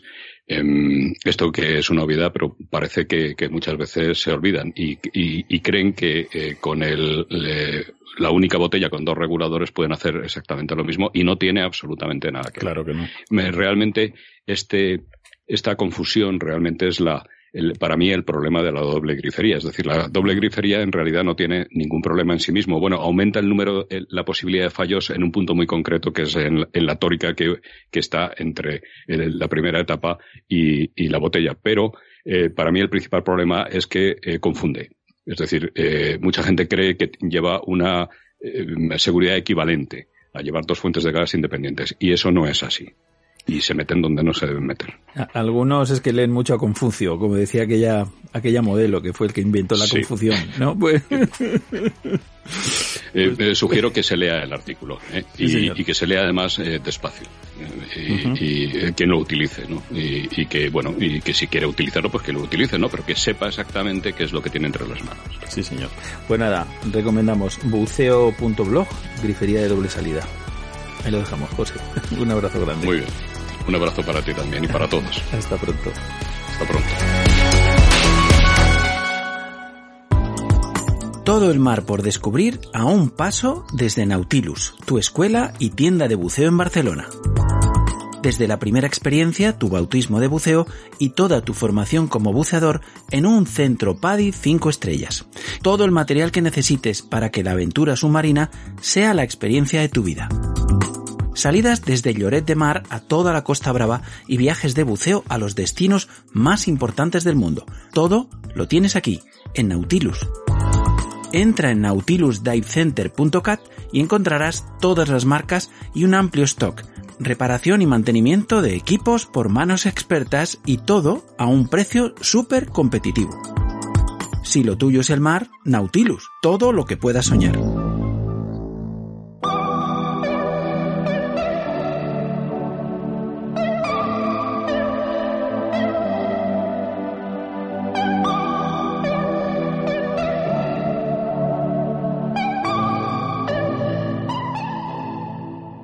La curiosidad es una cualidad que define a la gran parte de los seres humanos. Sentir ganas de conocer y de saber es algo innato y que identifica al ser racional que todos llevamos dentro, aunque a veces esto nos puede llegar a costar muy caro. El mundo de la exploración, sin ir más lejos, su historia más concretamente, está plagada de hombres y mujeres que pagaron con exceso satisfacer ese afán de descubrir, de arrojar luz donde antes no la había. La cara oculta nos habla en cierta manera del buceador que rompe los límites, que trasciende las fronteras que nos hemos marcado, satisface de algún modo esa curiosidad, que llevamos en el ADN. Y aquí, en la radio del buceo y el mar, lo presenta el instructor trainer de Dark Side Mount, Oscar L. García. Muy buenas noches, Oscar. Buenas noches, Rol. ¿Qué tal? Pues bien, fenomenal. Como siempre, por cierto, eh, la semana pasada te tuvimos por aquí en Madrid. Tuvimos el privilegio de tenerte en, en Blue Drinks y no tuvimos oportunidad de, charlar. Eh, en, el programa, me refiero, ya lo teníamos más o menos eh, concretado y bueno, como sabía que ibas a venir esta semana, pues, pues un poco, en fin, ya tendremos ocasión de comentar un poco qué tal, qué tal fue. Tú ya eres un experto ponente en, en, en Blue Drinks. Pues la verdad es que sí, que, que bueno, experto ponente, tanto como eso no, pero sí que un ponente asiduo, eso sí. Claro.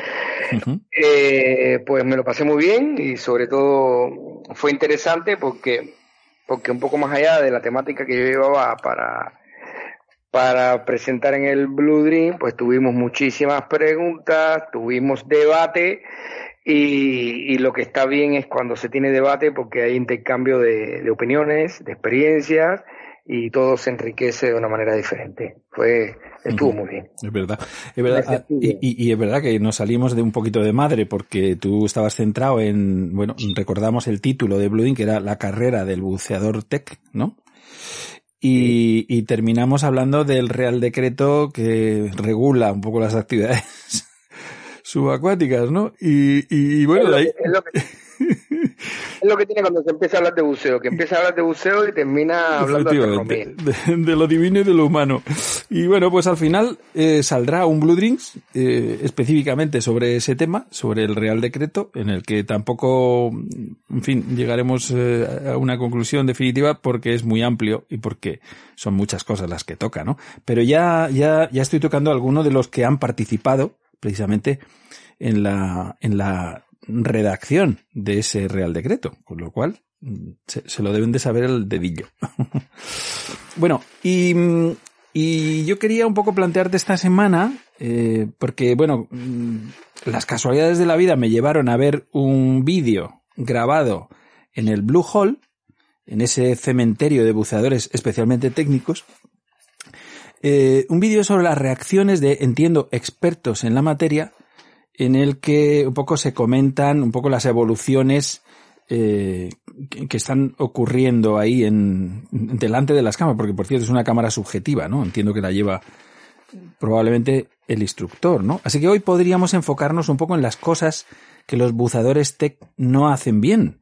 Y aquí meteríamos en el saco directamente a los instructores, Oscar, si te parece. Mm, cuando se abre un debate de este tipo, eh, se mete en saco a todos, porque ninguno estamos exentos de cometer errores y, y, y, lo que sí voy a hacer de una pequeña aclaración. Bien. Por supuesto que yo también he visto ese vídeo y, y hablamos de buceadores tech, pero en el vídeo yo veo un buceador que está aprendiendo a hacer tech. Joder, macho. Yo no veo un buceador tech. Pero no, no en el mejor sitio, precisamente, ¿no? No. Ya, ya, ya, por eso tendríamos que hablar en general de todo el tema. Claro. Pero básicamente yo diría que Blue Hole, más que una tumba de, de buceadores tech, es una tumba a la estupidez humana. Ya. Cosa que es triste, pero sí, sí. hay veces no se pueden evitar decir las palabras eh, adecuadas en cada momento y en uh -huh. este momento yo creo que esto es lo adecuado. Uh -huh. Cierto, cierto.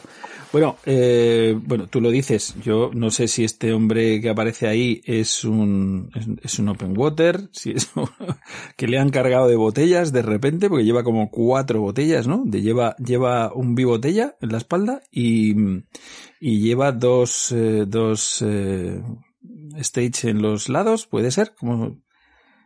Sí, lo que vemos en el vídeo. Eh, es eh, dos, um, un buceador y un estudiante de buceo técnico y por supuesto detrás está la cámara subjetiva del instructor, que es quien lo graba. Y lo que vemos es un buceador técnico que no tiene ningún control de flotabilidad, mm. ningún control del equipo que lleva, que lleva, ningún protocolo de buceo aprendido, porque se puede ver inclusive que no sabe ni cambiar de gas, y, y además, eh, más, más que protocolo, vemos algún tipo de, de manera de hacer las cosas en que se puede que se haga en esa zona o más bien que lo haga ese instructor que le llevaba. Mm. Como por ejemplo usar un para un buceo normósico, Mm. es decir, un buceo no, donde las mezclas que se respiran se pueden respirar de- desde superficie.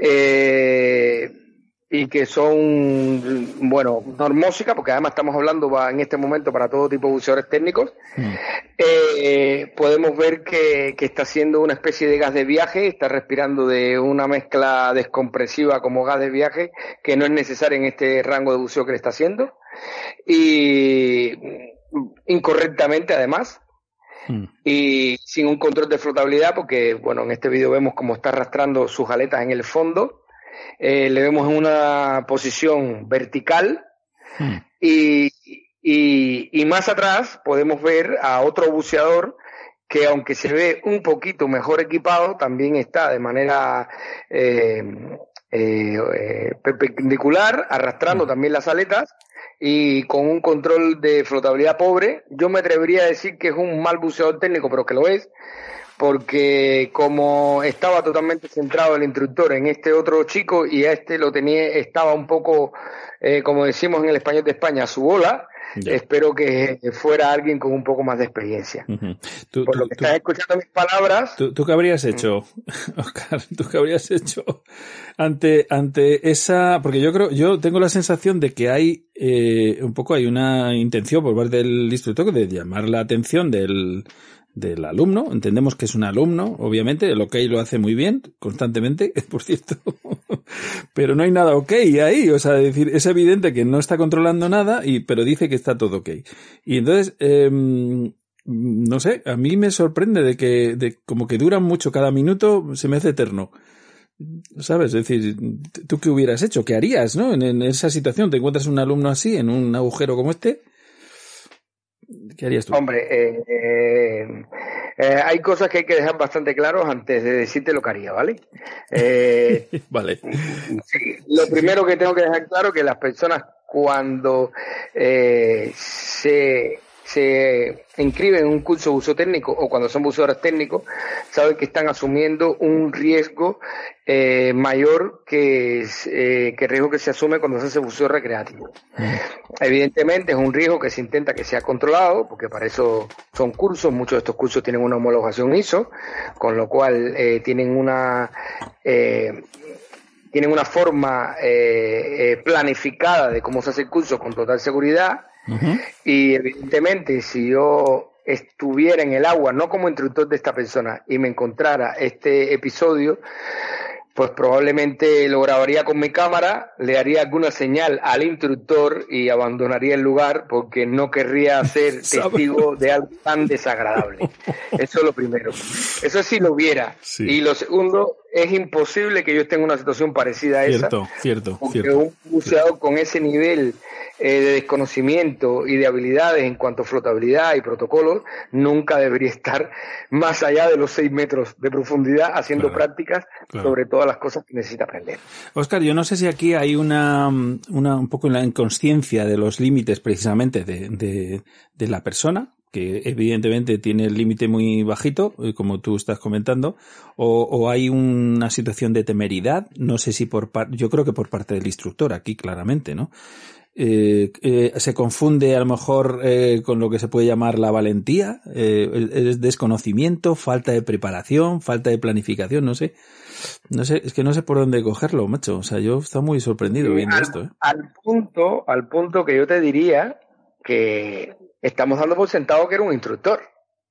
Sí, estamos dando por sentado que es un instructor, fíjate, todo el rato. Es que no se me ocurre que alguien con esas, con esas condiciones y con esa equipación no esté con un instructor. Quizás no era un instructor, quizás era un amigo, un compañero que le estaba haciendo una especie de bautismo a lo loco y real y, y le estaba dando unas indicaciones para mostrarle lo que era el Blue Hole, porque yo dudo que un instructor, eh, primera, asuma ese riesgo, y si existe un instructor que asume ese riesgo, también tendría que decir que su estudiante si fuera un instructor, eh, no estaba informado para nada de los riesgos que realmente estaba asumiendo, porque yo creo que cualquier persona, por muy temerario que sea, si realmente le explicas los riesgos en los que eh, mm, en los que se puede ver sometido, eh, te diría que no está preparado para hacer ese buceo que estaba haciendo.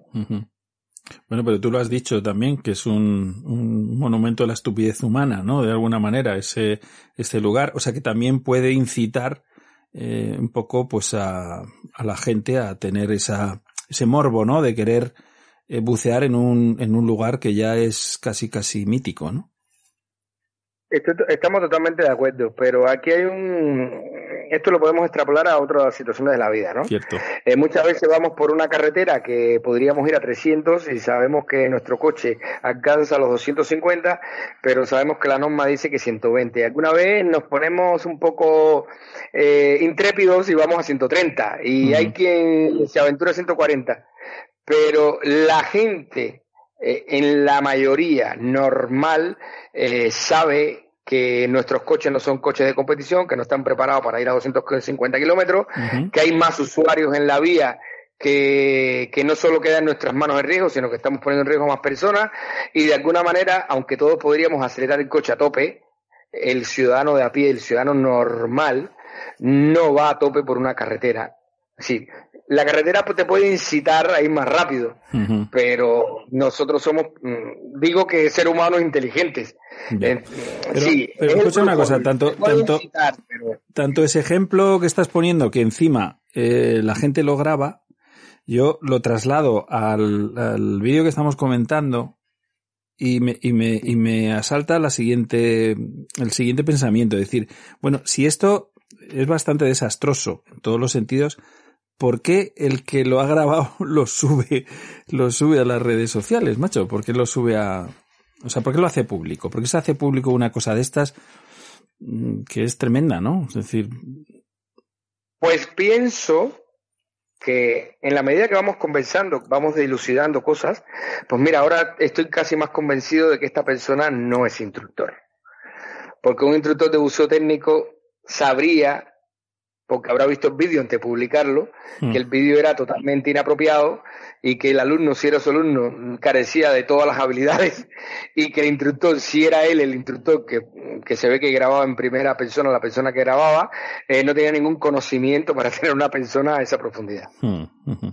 Pero Ni a ninguna profundidad. afecta, Esto afecta. es una, esto es una temeridad tanto a 70 metros, Ya. 80, que es lo que la gente hace en este Blue Hole, Sí. como a 15 y a 20 metros Sí, con sí, equipamiento técnico tener una persona así. Lo, lo mismo, lo mismo, lo mismo.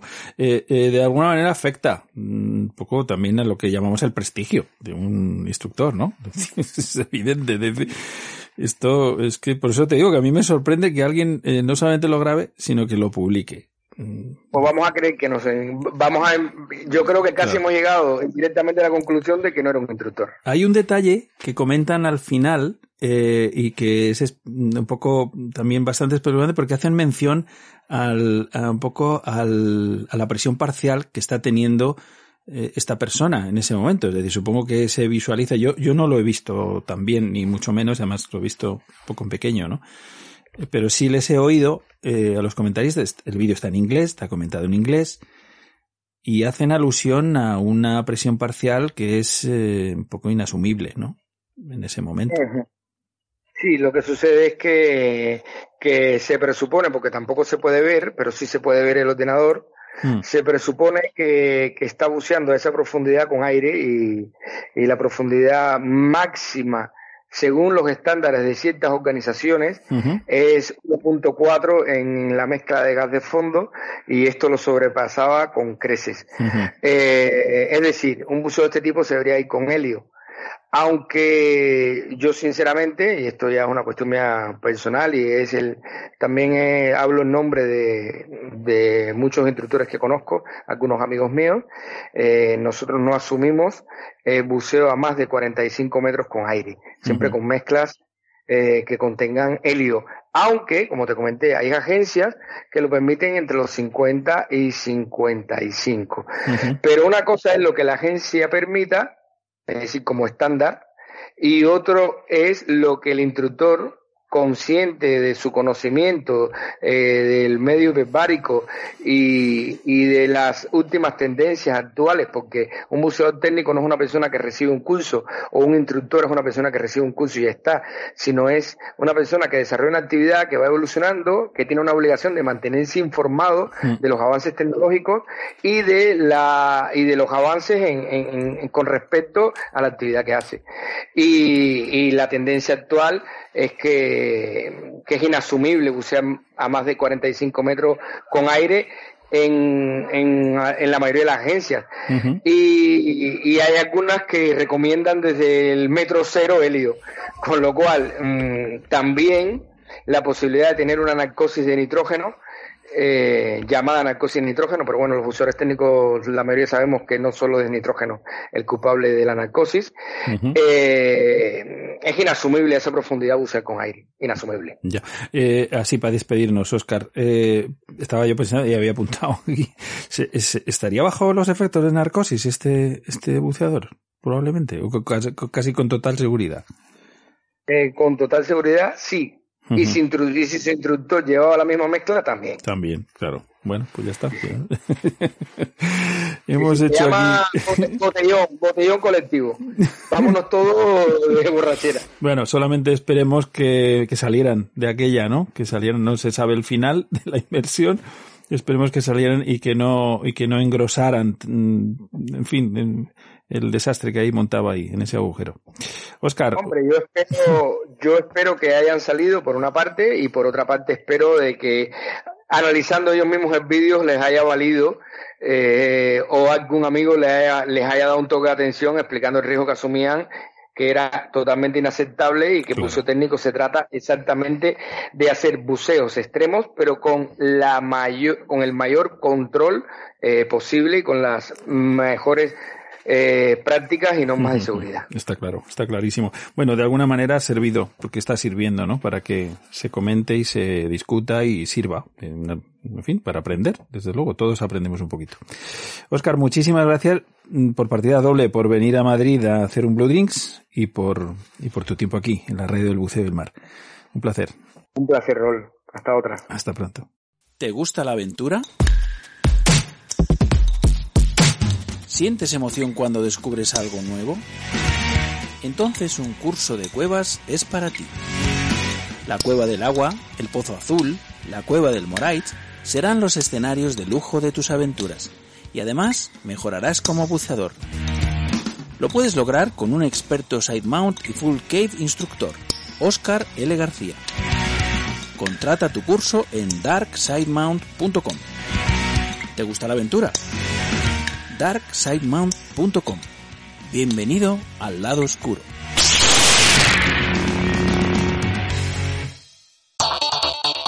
Nadie sabe lo que puede hacer hasta que decide intentarlo. 1949, Ludovico Mares diseñó y fabricó sus primeras máscaras con un objetivo claro, compartir su inmensa pasión por el mar con el mundo. Diving, snorkeling, freediving, spearfishing, entra en una nueva experiencia. ¿Estás preparado para emociones mucho más profundas? Tecnología, vanguardia, innovación y el mejor diseño italiano. La chispa que enciende el engranaje Mares sigue siendo la misma que hace 68 años, la pasión. ¿A qué profundidad te llevarán nuestras aletas? Todo lo que no te da el mar, lo tiene Mares.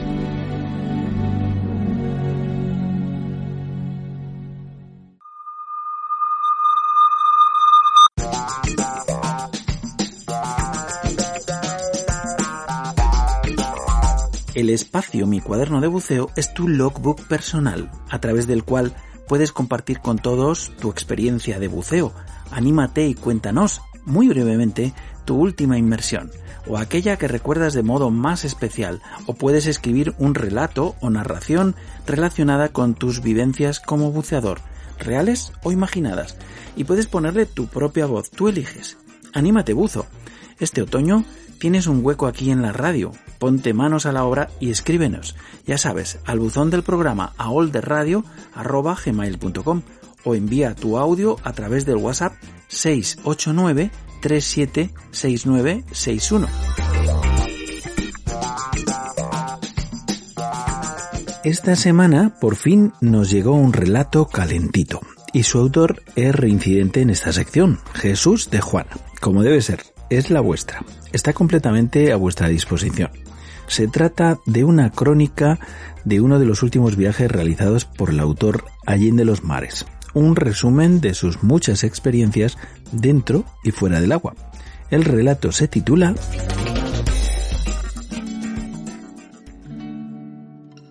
Revillagigedo. Hacía años que había buceado en aquel diminuto archipiélago, si es que se puede llamar así. Se trata de varias islas, bastante apartadas unas de otras, pero es la única tierra que hay en cientos de millas a la redonda. Una navegación de 24 horas para llegar a la primera isla desde Cabo San Lucas, el último recinto de tierra de Baja California. Recuerdo mis reticencias a repetir la experiencia en el archipiélago. Después de mi primer viaje allí, juré no volver nunca más. Una semana con mar de fondo y oleaje constante, donde era peligroso hasta la subida y bajada de las neumáticas en las inmersiones. Era como vivir constantemente en una batidora y dopado hasta las trancas de medicamentos para el mareo. Al final, con cierta dosis de masoquismo, me convencieron para repetir después de diez años. La verdad es que siempre he recordado la vida marina descubierta allí y la foto a un martillo que hice con mi primera cámara de pura chiripa, una Intoba de 200 euros carcasa incluida, que sirvió para despertarme el gusanillo de la filmación bajo el agua. A partir de entonces, la sucesión de cámaras GoPro y distintos artilugios a modo de soportes a base de metacrilato para sujetar luces y cámaras no ha cesado. La última hasta con disparador incluido. Ahí queda eso. El viaje estaba previsto inicialmente justo cuando se declaró la pandemia del COVID-19, marzo de 2020. Estuvimos una semana a la espera de que México cerrara su espacio aéreo para no perder los derechos de posponer el viaje, incluso la devolución de los importes abonados por la estancia en el barco. Si México permitía el acceso al país a los extranjeros, era un problema del país de origen que no le afectaba. Dos días antes de la fecha de vuelo, por fin cerró la entrada de extranjeros. A pesar de estar en nuestro derecho de solicitar la devolución íntegra del dinero abonado, nos conformamos con el aplazamiento del viaje para no perjudicar a la empresa española organizadora. Diez meses después, aún con restricciones para volar al extranjero, a primeros de enero de 2021, con la PCR recién hecha y registrados en todos los sitios habidos y por haber vía Internet, embarcamos en el vuelo Madrid-México DF, con el temor de que alguno registrara alguna décima en el termómetro de los asistentes de los aeropuertos mexicanos y se quedara retenido al hacer el transfer, sin poder subir al siguiente vuelo. Afortunadamente ninguno de los que viajamos juntos tuvimos problemas y aterrizamos en Cabo San José. Ya solo nos quedaba la duda de cómo estarían las medidas de seguridad para evitar contagios 15 días después para volver a embarcar rumbo a España. Pero eso sería después de disfrutar de nuestro viaje. Todo el pasaje, tanto clientes como tripulación, tenían realizada una PCR para garantizar la salud de todos los asistentes al viaje. Dado lo cual, declaramos el barco como lugar libre de COVID y decidimos prescindir de las mascarillas. No obstante, había establecido un protocolo para el caso de que alguien presentara síntomas, se le hiciera un test de antígenos y en caso de necesidad se le aislara en un camarote a él solo. La suerte nos acompañó de nuevo y no se dio el caso. La travesía de ida fue totalmente distinta de la que recordaba del viaje anterior. Sol, una temperatura de 25 grados y el mar como un plato, sin un solo borreguito a la vista en medio del mar abierto. Ya no recuerdo las cervezas que me pude beber, pero seguro que me resarcí de todas las que no pude beberme en la anterior ocasión. Es la segunda actividad más importante para un buzo en un viaje vida a bordo, beber cerveza. La metodología y sobre todo el estado del mar, que no cambió en todos los días que estuvimos a bordo, nos permitió bucear en todas las islas que teníamos previsto y la verdad es que ninguna nos defraudó por su fauna marina. Yo arrastraba el posoperatorio de una operación de columna realizada tres meses antes. Las restricciones de la pandemia limitaban mucho la posibilidad de hacer la recuperación en algún centro y la hice en mi casa, siguiendo las indicaciones de los médicos. Pero no fue lo mismo e hice el viaje con el estado físico mermado. Al preparar los equipos para la primera inmersión, ya avisé de mi lesión de columna y desde el primer momento, ojo al dato, mi equipo lo bajaba la tripulación a la barca y después bajaba yo. Allí me lo ponían y se aseguraban de que todo estuviera correcto antes de ponerme las aletas. Entiendo que a muchos buceadores os dé envidia esta forma de bucear, pero es que yo estaba convaleciente. Salvo por las corrientes, que a veces eran importantes, todas las inmersiones fueron una gozada. Algún que otro mar de fondo, que te hacían ascender o descender hasta 5 metros, haciendo imposible filmar. Resto, aguas tranquilas y la superficie, como siempre. Un plato. La temperatura del agua entre 25 y 28 grados. ¿Se puede pedir más? Ninguna inmersión nos defraudó. Tan solo alguna vez en el azul no encontramos la fauna que buscábamos, pero en compensación vimos otras que no desmerecieron nuestras expectativas. Por ejemplo, recuerdo haber visto allí las barracudas más grandes que jamás había visto ni he vuelto a ver, más de metro y medio de longitud. Revillagigedo se le conoce en el mundo del buceo como las Galápagos mexicanas por su abundancia de vida marina, pero sobre todo porque es vida grande. Varios tipos distintos de tiburones, destacando los martillos por su tamaño y el avistamiento del tigre, si tienes la suerte que tuvimos nosotros. Mantas realmente grandes y tiburones ballena. La pena fue no ver ballenas bajo el agua, porque en superficie las veíamos todos los días en abundancia, rompiendo la línea del horizonte con sus saltos, como si quisieran exhibirse para nuestro deleite. Recuerdo en concreto una inmersión en San Benedictino, que vimos simultáneamente una escuela de martillos, varias mantas gigantes y dos tiburones ballena. Fue como si todos los bichos compitieran por ser fotografiados al mismo tiempo. Cualquiera que bucee se puede imaginar los comentarios al emerger a superficie. Otro gran recuerdo que me quedó de Revillagigedo fue la experiencia de acariciar a un delfín. No es que le robara un tocamiento pasándole la mano por el lomo al pasar cerca. Era el animal el que se pegaba a nosotros buscando nuestras caricias. Cuando lo comentamos en el barco, nos dijeron que seguramente se trataba de un delfín al que la manada había expulsado, y esa era la razón de que buscara cariño. Una historia bucólica con un final inesperado. Una vez más, no di crédito a nuestra suerte. El retorno a tierra, otras 24 horas de navegación, fue increíblemente tranquilo y sin un ápice de oleaje, lo que permitía al barco deslizarse sobre una superficie totalmente plana y a nosotros hartarnos de cerveza. Al llegar a Cabo San José, nos esperaban con vehículos para trasladarnos a Cabo Pulmo. Se trata de un pequeño poblado junto al mar, perdido en medio de un desierto, donde la gente solo va a bucear. Allí pasamos dos días en unas cabañas increíblemente grandes, con todas las comodidades, dentro de una especie de resort. De Cabo Pulmo, lo que más me llamó la atención fueron las escuelas de águilas de mar. Las había a cientos.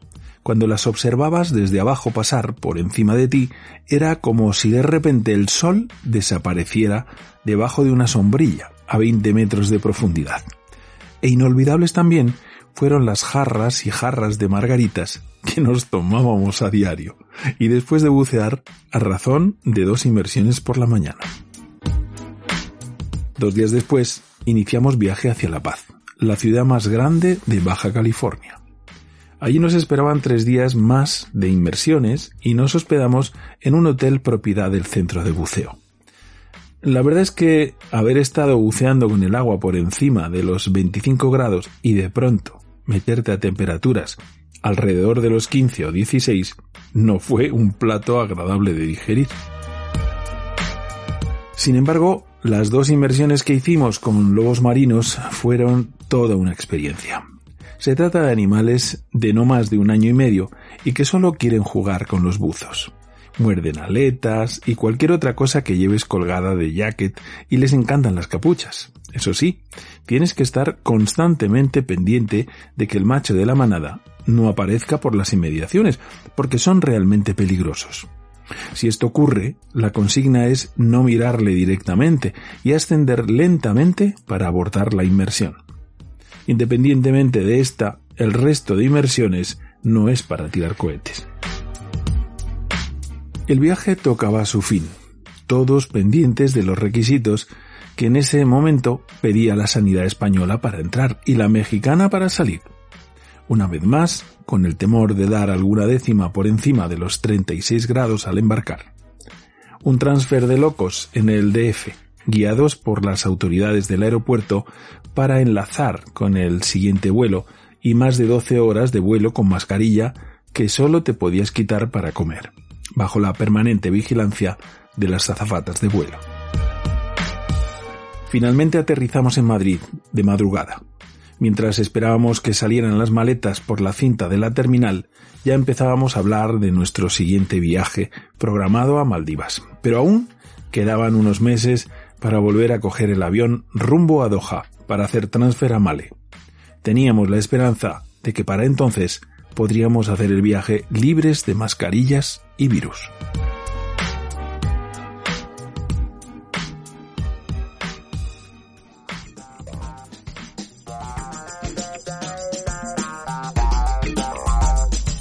Bueno, pues ahí queda la crónica. En mi opinión, destila mucha cerveza, demasiada, y me sorprende porque en mi caso ni se me ha pasado por la cabeza. Mientras vaya a bucear, necesito estar en forma y al 100%, especialmente si el destino es exigente. Ya sabéis a lo que me refiero. Bueno, salvo el último día, cuando ya te vas a despedir y no tienes que volver a bucear. Entonces, claro que sí, una de cobirra es el mejor broche de oro en cualquier caso, veo que lo pasaste en grande, amigo Jesús. Ya estamos esperando el próximo relato, el de Maldivas. Y ya sabéis, amigos, la próxima semana más relatos e inmersiones. Envía el tuyo. Anímate, buzo.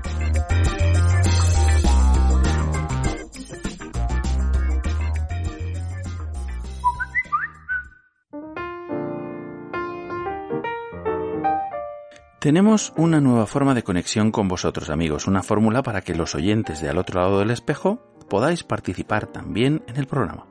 Una vía a través de la cual ya puedes enviarnos tus audios, porque queremos escucharte y que te escuchen. Nos puedes contar tus experiencias como buceador, esa inmersión que te dejó fascinado, un viaje inolvidable o esa anécdota que te mueres por contar a tus amigos.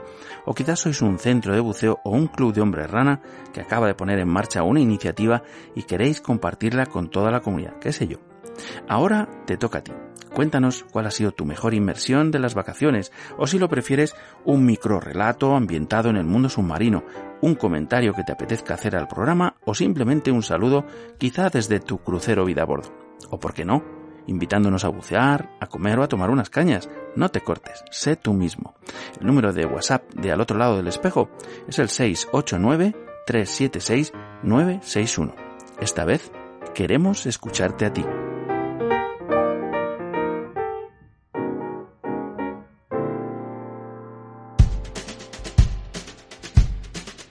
Hablamos de la edición número 321, porque la 320 fue la de fin de 2018. Y como os podéis imaginar, repasábamos todos los acontecimientos que durante 52 semanas sonaron en las ondas marinas de al otro lado del espejo. Así que si queremos rememorar un programa más estándar, por decir algo, porque aquí no existe nada realmente normalizado, cada semana, como cada inmersión, es una cuestión diferente. Nos centramos en la edición número 321 de Al otro lado del espejo, que sonó el día 5 de enero de 2019, hace cuatro añitos. No voy a buscar noticias de aquel día, sencillamente fue Noche de Reyes, todos lo recordaréis. Este fue nuestro plan de inmersiones. Hicimos una nueva entrega del espacio de biología marina Mis amigos los peces, pero en aquella ocasión de la mano de la doctora en biología marina Mercedes Varela, como ya sabéis, desde Posidonia Ecosports en Muchamel, Alicante. Le pasaba el testigo a la sección de seguridad en el buceo, el espacio Dan Europe, con Ramón Verdague, su director para España. Nos sumergimos en el espacio de arqueología sumergida de patrimoniosubacuático.net, la conjura de los pecios, con Lucas Sainz, desde Valencia. Nuestro amigo Jorge Calleja le puso su portentosa voz al espacio Una historia en el fondo del mar, dedicado a la HDSES, la Sociedad Histórica del Buceo Española. Dejamos para la última inmersión La cara oculta, el espacio de buceo técnico y explorativo de Dark Side Mount, con el instructor trainer Oscar L. García. Terminaba así un programa más de Al otro lado del espejo, otra gota en nuestro particular océano radiofónico, que tenéis a vuestra disposición en nuestro sitio de ivox.com.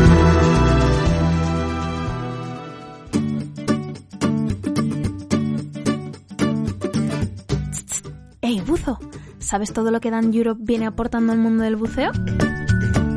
Seguro que sí. Somos casi medio millón de buceadores de todo el mundo apoyando a la organización que más se preocupa por la seguridad de todos. Investigando y desarrollando procedimientos que tienen en cuenta tu personal fisiología y el perfil de tus inversiones. Y ahora nos toca echarles una mano.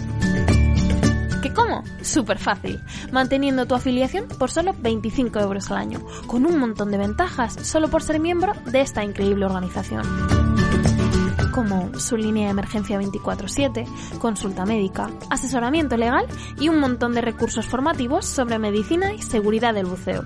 Multitud de descuentos especiales a la hora de adquirir tus equipos, salir a bucear o comprar productos y merchandising de la tienda Dan. Y además, cuando llegue el momento de volver a bucear, estar afiliado a Dan Europe será la mejor opción para obtener la mejor oferta en tu seguro obligatorio de accidentes de buceo. Si siempre habías elegido como buddy a Dan Europe, ayúdanos renovando tu afiliación ahora por solo 25 euros. Y si es la primera vez, descubrirás que ser buzo Dan tiene la mar de ventajas. Por una organización que vela como nadie por tu seguridad como buceador. Afíliate ahora a Dan Europe.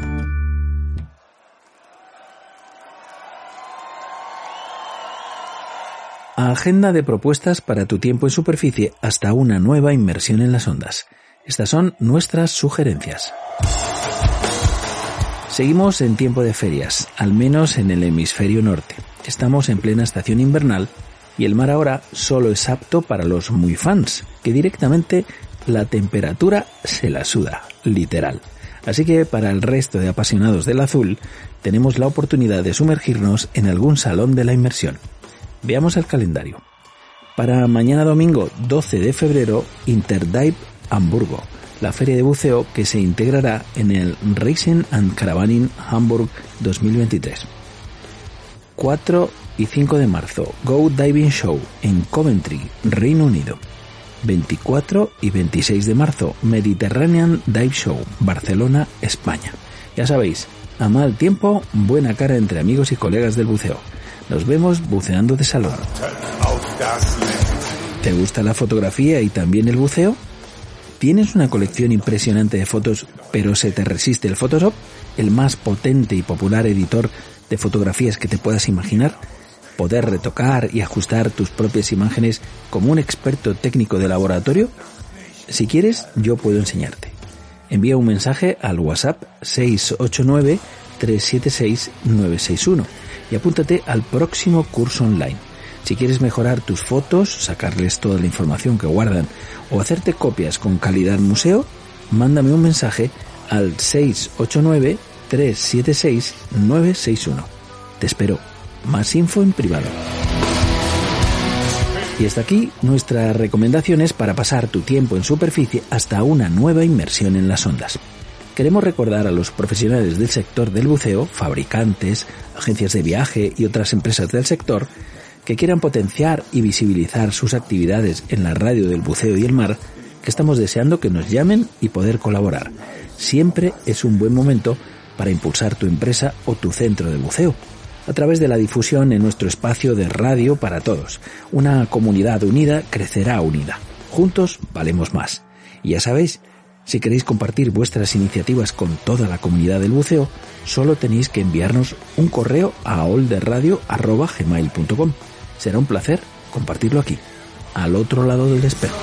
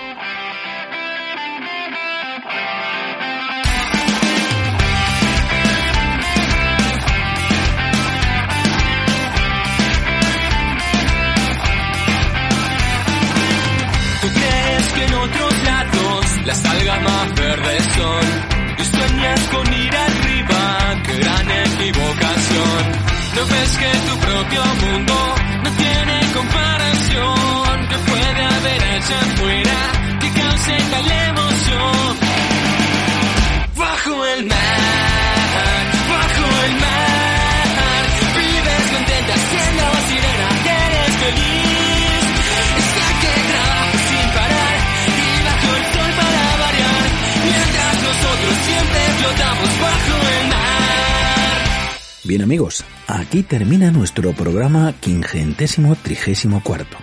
Gracias por elegir nuestra compañía. Te invitamos a apoyar el programa en nuestro sitio de ivox.com. Buen fin de semana y buena mar a todos. Felices inmersiones a los buceadores, buen viento a los navegantes y buenas olas a los surferos. La próxima semana muchísimo más y mejor. Te espero aquí, al otro lado del espejo. Nuestros saludos hoy van para Laura Quirós, Daniel Timón, Ruth Morcillo Cerdán, Ana Lugo, Iván Castillo Jiménez y Parihuishata Dongala por habernos regalado un me gusta en nuestro sitio de Facebook.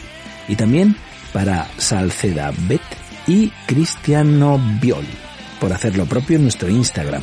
Y a Fátima Fernández Alegre y a Spelvin por seguirnos también en Twitter. Y a todos vosotros, los que estáis ahí al otro lado, por ser fans de nuestro proyecto radiofónico. Mil gracias. Surcando las ondas hercianas a bordo del submarino amarillo, en la producción y en las voces, Jesús Martínez, Juan Melgar, Mercedes Varela, Óscar L. García y José Coronel Gualdrapa. En la despedida, Gael Cáceres. Y a los controles, en máquinas, timón y dando la brasa al micro, un servidor, Rolf Freeman, que os envía un cálido y que pasiano abrazo. Saludos salados, gentes de la mar. Nos vemos en los mares o en los bares. Hasta entonces, felices burbujas y hasta la próxima. Y no te olvides sonreír también bajo el agua. Adiós.